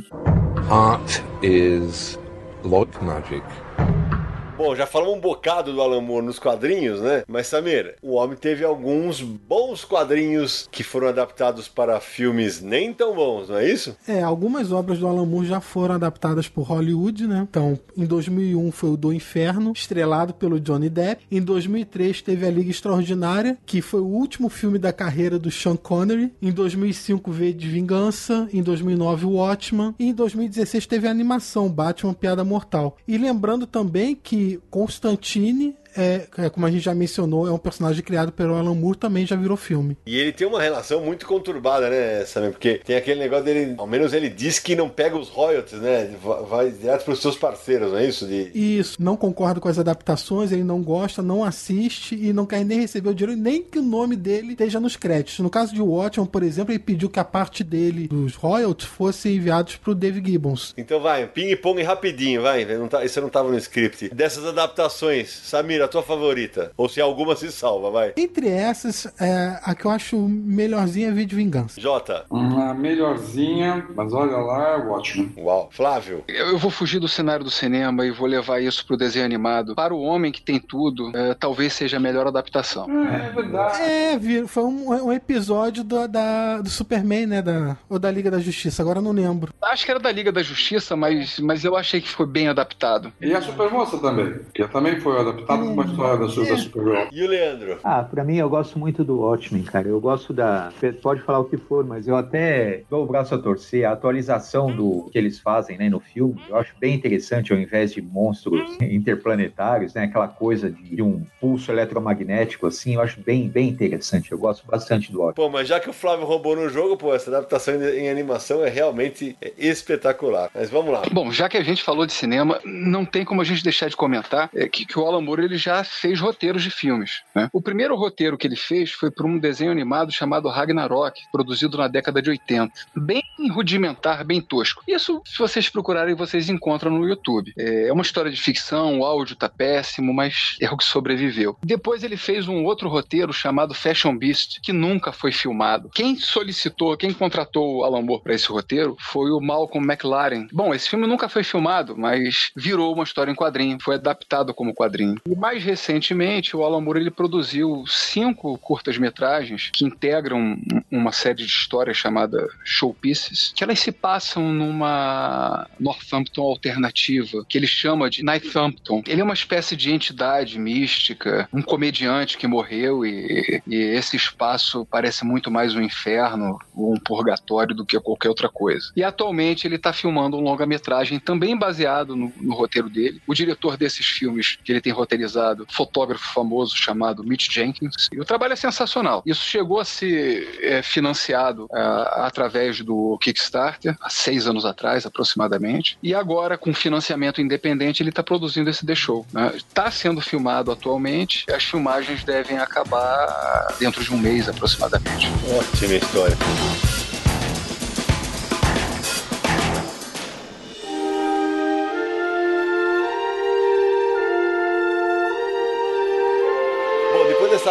Informação valiosíssima que o Flávio acabou de dividir com a gente, cara. Samir, antes da gente ir para as despedidas, falta aquele recado bacana para quem quiser encontrar o Confins do Universo na internet, né? Com certeza, encontrar a gente na internet é muito fácil. Estamos disponíveis em várias plataformas, então vamos lá. O primeiro deles é, claro, podcast.universohq.com. No site Universo HQ você vai encontrar todos os episódios do Confins do Universo, desde o primeiro até o mais recente. Se você usa o iTunes, Confins do Universo, busca lá, assina o feed, deixe sua avaliação, deixe o seu comentário, isso é muito legal também. Se você prefere o Spotify, tranquilo, busque Confins do Universo no Spotify, você vai receber automaticamente todos os novos episódios. Se quiser mandar um e-mail pra gente, podcast@universohq.com. Se preferir uma mensagem de áudio, o nosso WhatsApp é DDD 11 94583 5989. Confins do Universo é um podcast do site Universo HQ, www.universohq.com. Vamos agora agora comemorar 19 aninhos. Olha só, se dão 19 anos do site. É, rapaz. E nas redes sociais, Universo HQ, no Facebook, no Twitter e no Instagram. Confins do Universo é um podcast quinzenal. Conheça nossa campanha no Catarse em catarse.me barra Universo HQ. E por falar no Catarse, é, a gente recentemente fez o, o, sorteio especial que eu prometi, se a gente ultrapassasse os 230 apoiadores, mais gente está entrando no, na nossa campanha. Quem sabe logo logo a gente não vai estabelecer uma nova meta aí. Ô Samir, e como esse episódio está indo pro ar duas semanas antes do Natal de 2018, a gente aproveita e deixa aqui para todo mundo que ouve a gente um desejo de um feliz Natal, que seja uma festa bacana com todo mundo que você gosta, porque no fim das contas é isso que importa, né? With fiction, with art, with writing, it's important that there is an emotional resonance. Horas de bate-papo sobre Alan Moore, o mago de Northampton. É hora de dar tchau. Porra, que programa espetacular, gente. Para realmente, é, praticamente fechar o ano de 2018 com chave de ouro, eu queria demais agradecer a presença de todos os nossos convidados. Flávio, se precisar voltar, já sabe o caminho. Agora, nas próximas, vai ser mais fácil para voltar, hein, Flávio? Muito obrigado. Muito obrigado, Sidney. Um abraço para todos vocês. Leandro, terceira vez aqui no Confis Universo, sempre um prazer. Muitíssimo obrigado por dividir tanto conhecimento sobre o Mago Barbudo. Ah, é um prazer estar aqui com vocês de novo, foi muito divertido. Espero que o pessoal curta bastante aí. Jota, mais uma vez você que fica implorando para participar mais do Confis Universo. Gostou, JP? Gostou? Dessa vez foi interessante, você não falou tanta bobagem. É claro. Ressaltando que o Jota queria tanto participar desse programa que ele estava na Europa e queria gravar de lá. Eu falei, não, espera você voltar, JP, e aí a gente grava o programa. Obrigado, Jota, por Valeu. pelo papo que foi uma delícia, velho. Samir Naliato, meu amigo. Obrigado, Flávio. Obrigado, JP, Leandro. É, queria lembrar que tem dois amigos que eu vivo insistindo para eles lerem do Inferno. Até agora eles não leram, não sei porquê. Fica aqui a, a dica novamente. Leia do Inferno, que é excelente. E quero agradecer também ao Hélio, claro. Isso. Hélio, muito obrigado por ter acompanhado essa gravação com a gente. Eu sei que agora são duas horas da manhã nesse momento. Você está aguentando firme e forte aí, valeu. Ah, eu que agradeço, cara. Fãzão de vocês aí desde o começo aí do podcast. Cada vez vocês fazendo um negócio mais legal. Uma aula de Alan Moore hoje. Experiência muito legal. Eu que agradeço aí vocês. Então eu queria agradecer mais uma vez ao Flávio, ao Leandro, ao Jota, ao Hélio, ao Samir, ao Naranjo, que teve que sair mais cedo, a todo mundo que colabora com a gente no Catarse. E eu vou encerrar citando uma das tantas frases marcantes do Alan Moore. Em desacordo com todas as minhas inclinações, decidi seguir em frente. E a gente se encontra no próximo episódio de Confins do Universo!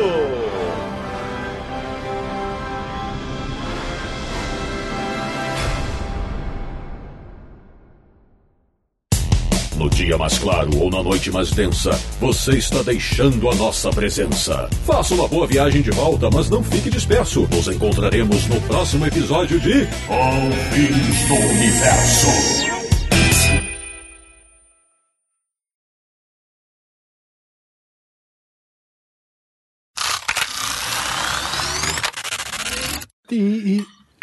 É só um minutinho, senão só pra eu completar um negócio aqui. É, não, tem alguém, tá, alguém tá jantando aí que eu vi, o, eu ouvi o garfo batendo no prato. Ah, fui eu, fui eu, fui eu. Minha mulher me trouxe. JP, caralho, viu? Já foi pros extras. Para de comer o bolo, cacete.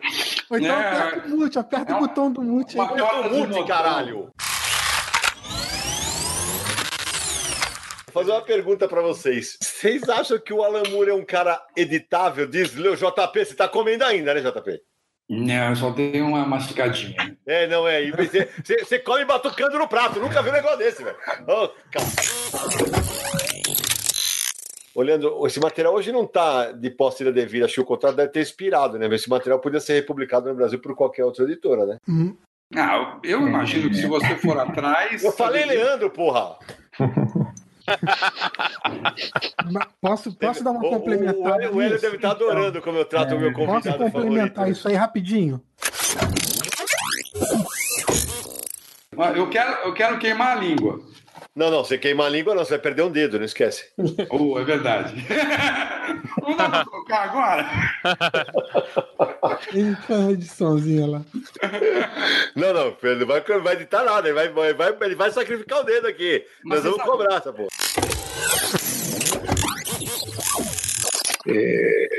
Pô, não é Constantine, é Constantine, né?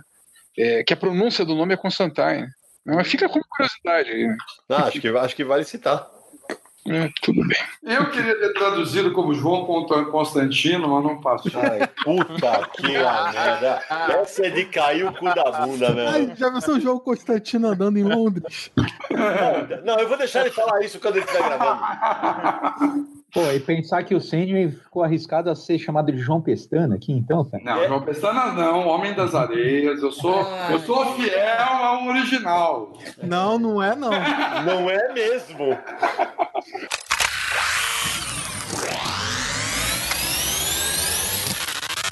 Eu iria de ver de vingança como o Samir, mas aí o Flávio roubou no jogo, não tem como tá negar. um barulho aí É. de um... Sei lá o que É um que mosquito, sei lá. ó. Ah, não, eu solto o punzinho com a mão. Puta que pariu. Não, essa daí não. É, é, agora, o ouvinte do Confis do Universo, já que estamos nos extras, você acredita que foi com a mão? Então, não, Vai, vai, aqui, ó, ó, ó, ó, com a mão. não, não, não, não quero ver, não, não quero ver. Deus, Eu Deus faço que com perdoe. churrasco, eu faço com a fossa poplítea, Não, eu não, faço não, com olho, Deus que me eu faço com orelha. Esse é o JP. JP, você passou ah, o, o podcast todo comendo bolo, cara. É, Ele tá produzindo o resultado. claro, é óbvio. É a fermentação toda. É lógico, é lógico. E o- vai ser o extra mais. Nós vamos ter 12 minutos de extra chegando aqui. Bom, então vamos lá, vamos só terminar. Mas já Vai que ter o... Vai, peraí. Mas já que o Flávio roubou no jogo, Ah, né, cara? Mas depois eu quero que seja filmado, eu vou mostrar. com- Não, não, com muito obrigado, não, Com a não. mão, com a fossa poplítea, Não. com o pelo olho, com a orelha. Se na foto da. Mulher Maravilha você era peludo naquele dia, você mostrar sua bunda aqui, pelo amor de Deus. né?